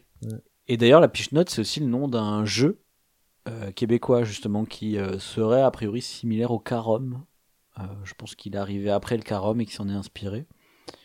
Et euh, voilà. Donc, Ok. Où l'on- euh, pichenote des trucs. On pichenote. on pichenote. Mais enfin. oui. Eh oui, on pichenote des trucs. Pichenote à la pichenote. Bah, c'est pratique comme ça. Ok. Euh, ah, tu parlais de, tu sais, tu parlais de mauvaises règles tout à l'heure, de règles mal écrites. Oui. Bah, figure-toi que 30 ans plus tard, il y a encore des, des fautes d'orthographe dans la règle de, euh, Bitchcar. de. Voilà. Sachez-le. Eh oui. Je vous laisse aller regarder la règle en ligne et vous verrez, il y a des, il y a des fautes. Mais vraiment, je mets au défi quelqu'un de m'envoyer une règle sans faute d'orthographe. Et, et là, euh, les règles de Pitchcar, c'est une page, hein. Vraiment, il y a pas grand chose quand même. Ah, il y a une Ah. page. Ah ouais, il y a qu'une page. nul. A qu'une page. Eh, les éditeurs, vous êtes des nuls, hein, vraiment. Euh, l'édition de 2003 était fabriquée en France. Mon, mon bon monsieur. Hein, incroyable, hein. Ah, c'est beau. On a un revival, là, de l'édition en France, en Europe, machin. Bah, sachez que Pitchcar, à l'époque, quand même, avec tout ce matos, bah, c'était déjà fabriqué en France. Impressionnant. Alors, a priori, la version de 2019, donc celle de Cargo, hein, que je vous ai déjà, déjà cité tout à l'heure, euh, elle, elle est fabriquée en Europe. Donc, ça s'est dégradé entre temps. Ah, merde. Pas dégradé en proximité pour nous, en tout cas. Après, bon, ça, c'est une version multilingue, donc bon, en Europe, ça va. Il y a des éléments de, du jeu de, de Jean Dupoil, donc euh, le jeu qui s'appelle le Marais euh, Mediterraneum, Ouais. qui faisait déjà partie d'une réalisation qu'il avait euh, faite dans le cadre de l'obtention de son diplôme en design graphique. En fait, il était déjà euh, bercé par le jeu à cette époque-là. En fait, il avait déjà conçu, euh, en- au moins en partie, ce jeu-là, quoi. Dans ses études, dans un projet hein. d'études, j'imagine, comme ça. Donc, à mon avis, il devait être, euh, enfin, il devait être joueur déjà. euh, il devait avoir sûrement de la famille euh, qui était euh, bercée par le milieu pour connaître déjà ce milieu-là dans ses études, etc. Je sais pas. Encore des questions. Toujours, toujours mystérieux. Toujours des questions. Euh, et puis, euh, ben, Jean Dupoel est référencé sous l'ID numéro 5 des auteurs sur BGG. Petite euh, anecdote BGG. Le numéro 1, donc si vous tapez du coup, euh, je sais plus comment c'est, euh, designer ou euh, je sais plus trop quoi, là dans l'adresse, que c'est designer, Ouais. slash du coup un numéro, bah, vous pouvez vous amuser comme ça et vous allez tomber sur les différents euh, designers. Encore un, on a Karl-Heinz Schmiel, qui est auteur de Tim Harrer, Timmerer, voilà, qui est le numéro 1 sur Board Game Voilà, c'est ça, qui, est, qui a l'ID numéro 1 sur Board Game. Le numéro 2, c'est Rainer Knizia. Euh, le 3, c'est Uncredited. Donc pour les jeux qui n'ont pas de... vieux Uncredited. oui, le bon vieux. C'est, l'auteur. euh, On disait que Rainer Knizia avait fait beaucoup de jeux, mais Uncredited en a fait beaucoup plus. C'est vrai. Non crédité, ce bon vieux non crédité. Ouais. Euh, Sid Saxon est le quatrième. Euh, donc cinquième, on l'a dit, c'est Jean Dupoel. Donc, euh, Martin Wallace est en numéro 6. En numéro 7, c'est Wolfgang Kramer. En 8, c'est Richard Ulrich, son co-auteur euh, du coup sur euh, El Grande. En 9, on a Alan Hermoun. Et en 10, on a Uwe Rosenberg. Ouais, je pense que ça le top 10. correspond euh, aux, dix- aux premiers jeux, tu vois, qui sont aussi dans BGG en termes d'âge. j'ai, alors j'ai essayé, mais ça, ça marche, ça marche Ah, pas. ok, Donc, ok. euh, moi aussi, oui, j'ai, cherché comme un con, tu vois, mais non, ça, ça marche pas. Ah, ça veut dire que quand même, Je sais pas du coup comment. tu euh, vois, parmi les premiers auteurs qui viennent en tête des mecs de BGG en 2000, il y a Jean Dupoel, quoi, tu vois. Ouais. Non. Intéressant. Ouais. Voilà. Et euh, du coup, euh, alors pour la blague, euh, j'ai découvert une, une, euh, une URL sur laquelle je pense que je, enfin, je n'aurais jamais dû tomber de BGG. Hein, enfin, petite anecdote BGG. Je suis tombé sur l'URL du jeu qui s'appelle Outside Scope of BGG. Ah, moi, j'y tombe tout le temps dessus. C'est- pas si bizarre. En fait, c'est c'est, euh, dès que t'as un jeu qui, Qui n'est Ne- pas un considéré comme un jeu du coup. Ouais, Ouais. ne- ben, en fait, sur la page Outside Scope of BGG, ils expliquent un peu comment t'es tombé sur cette page. Ils te disent, t'es tombé sur un jeu, par exemple, qui a pas de condition de victoire, euh, euh, qui, euh, qui ressemble plus à un jouet qu'à un jeu, tous ces trucs-là, tu vois. Ça te redirige vers Outside Scope of BGG. En fait, c'est des anciennes pages de jeux Qui ont été déclassés alors. qui ont été déclassées et qui t'emmènent vers ça.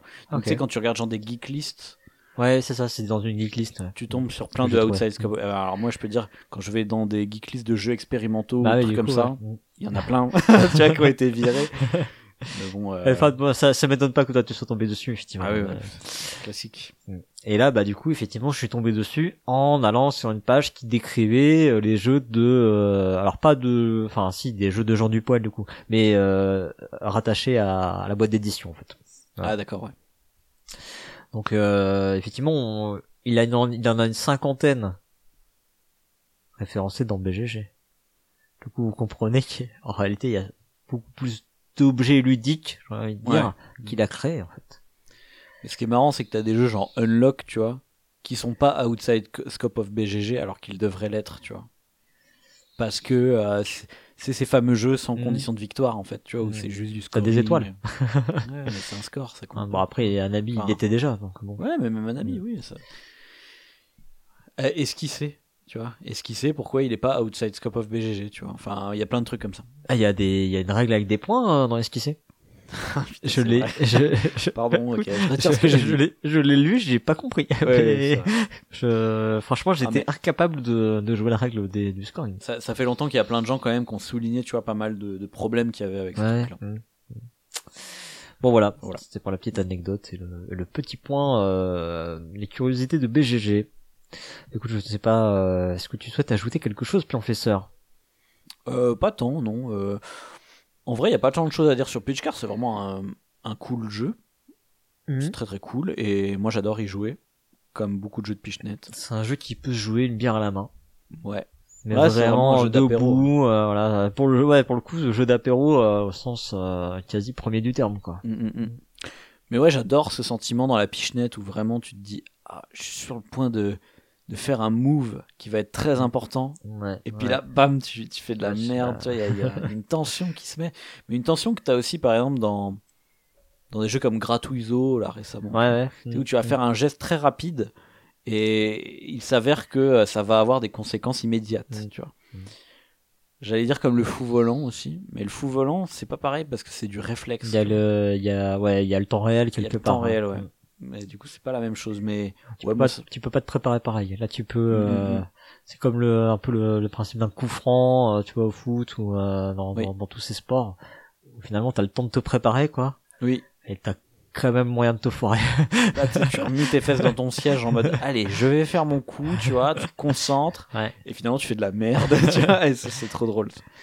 Donc ouais, non, moi j'adore Pitch Car, j'ai rien de plus à dire. Je sais pas si toi t'as quelque chose de, de plus à Non, ajouter. non, bah écoute, euh, on vient, vient d'échanger sur le sujet. euh, je pense que euh, il est inutile d'en ajouter plus. Parfait. Eh bien, merci Pionfesseur euh, pour le partage de cette émission Merci, et ces, Cyrus. ces discussions fort intéressantes. On a encore fait une, une émission incroyable, évidemment.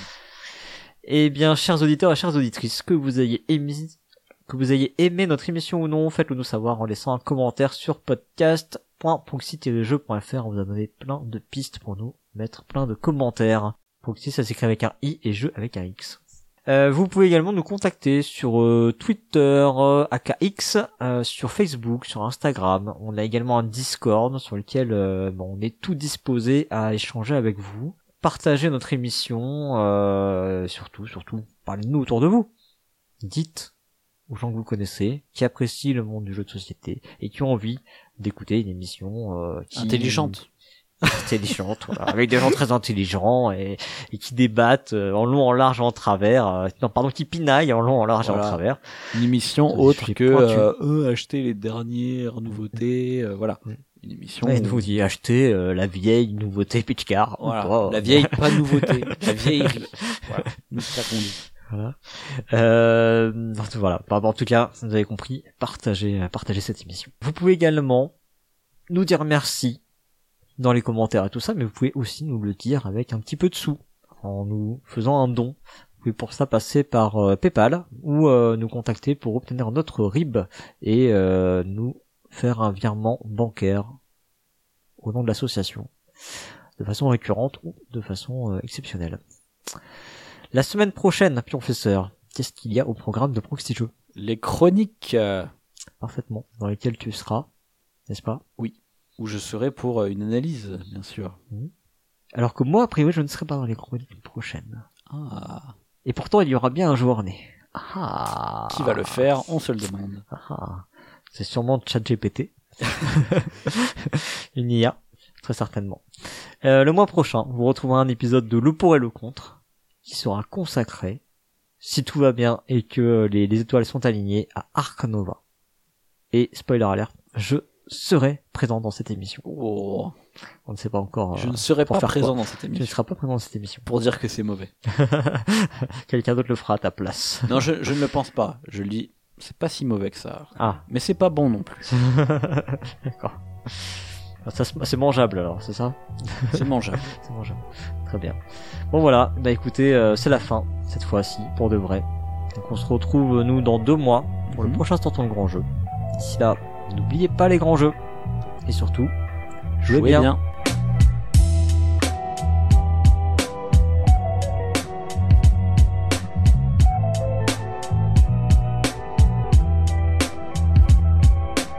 Comment il s'appelle le jeu?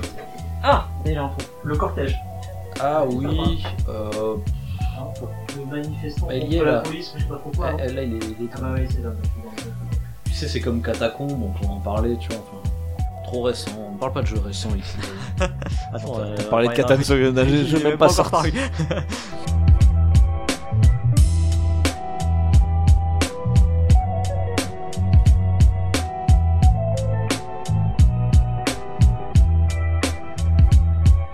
qui est un jeu paru en 2015, un jeu de Gaëtan Bojano et euh, Jean-Yves Maupertuis.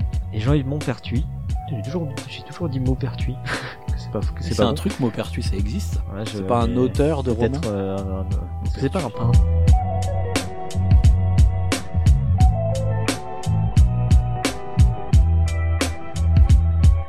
On n'a pas fait d'épisode sur Alex Randolph, mais vous, vous irez regarder ma vidéo euh, sur Alex Randolph. On a bah fait si. un- Bah si, on a, on a fait, euh, on a fait Stupide Vautour. Ah merde, je suis con. Oui, c'est j'étais en train de me dire. euh, je me rappelle très bien que t'avais parlé de la mise en scène avec vrai. Ciao par exemple. Alors je vais le, je vais le faire.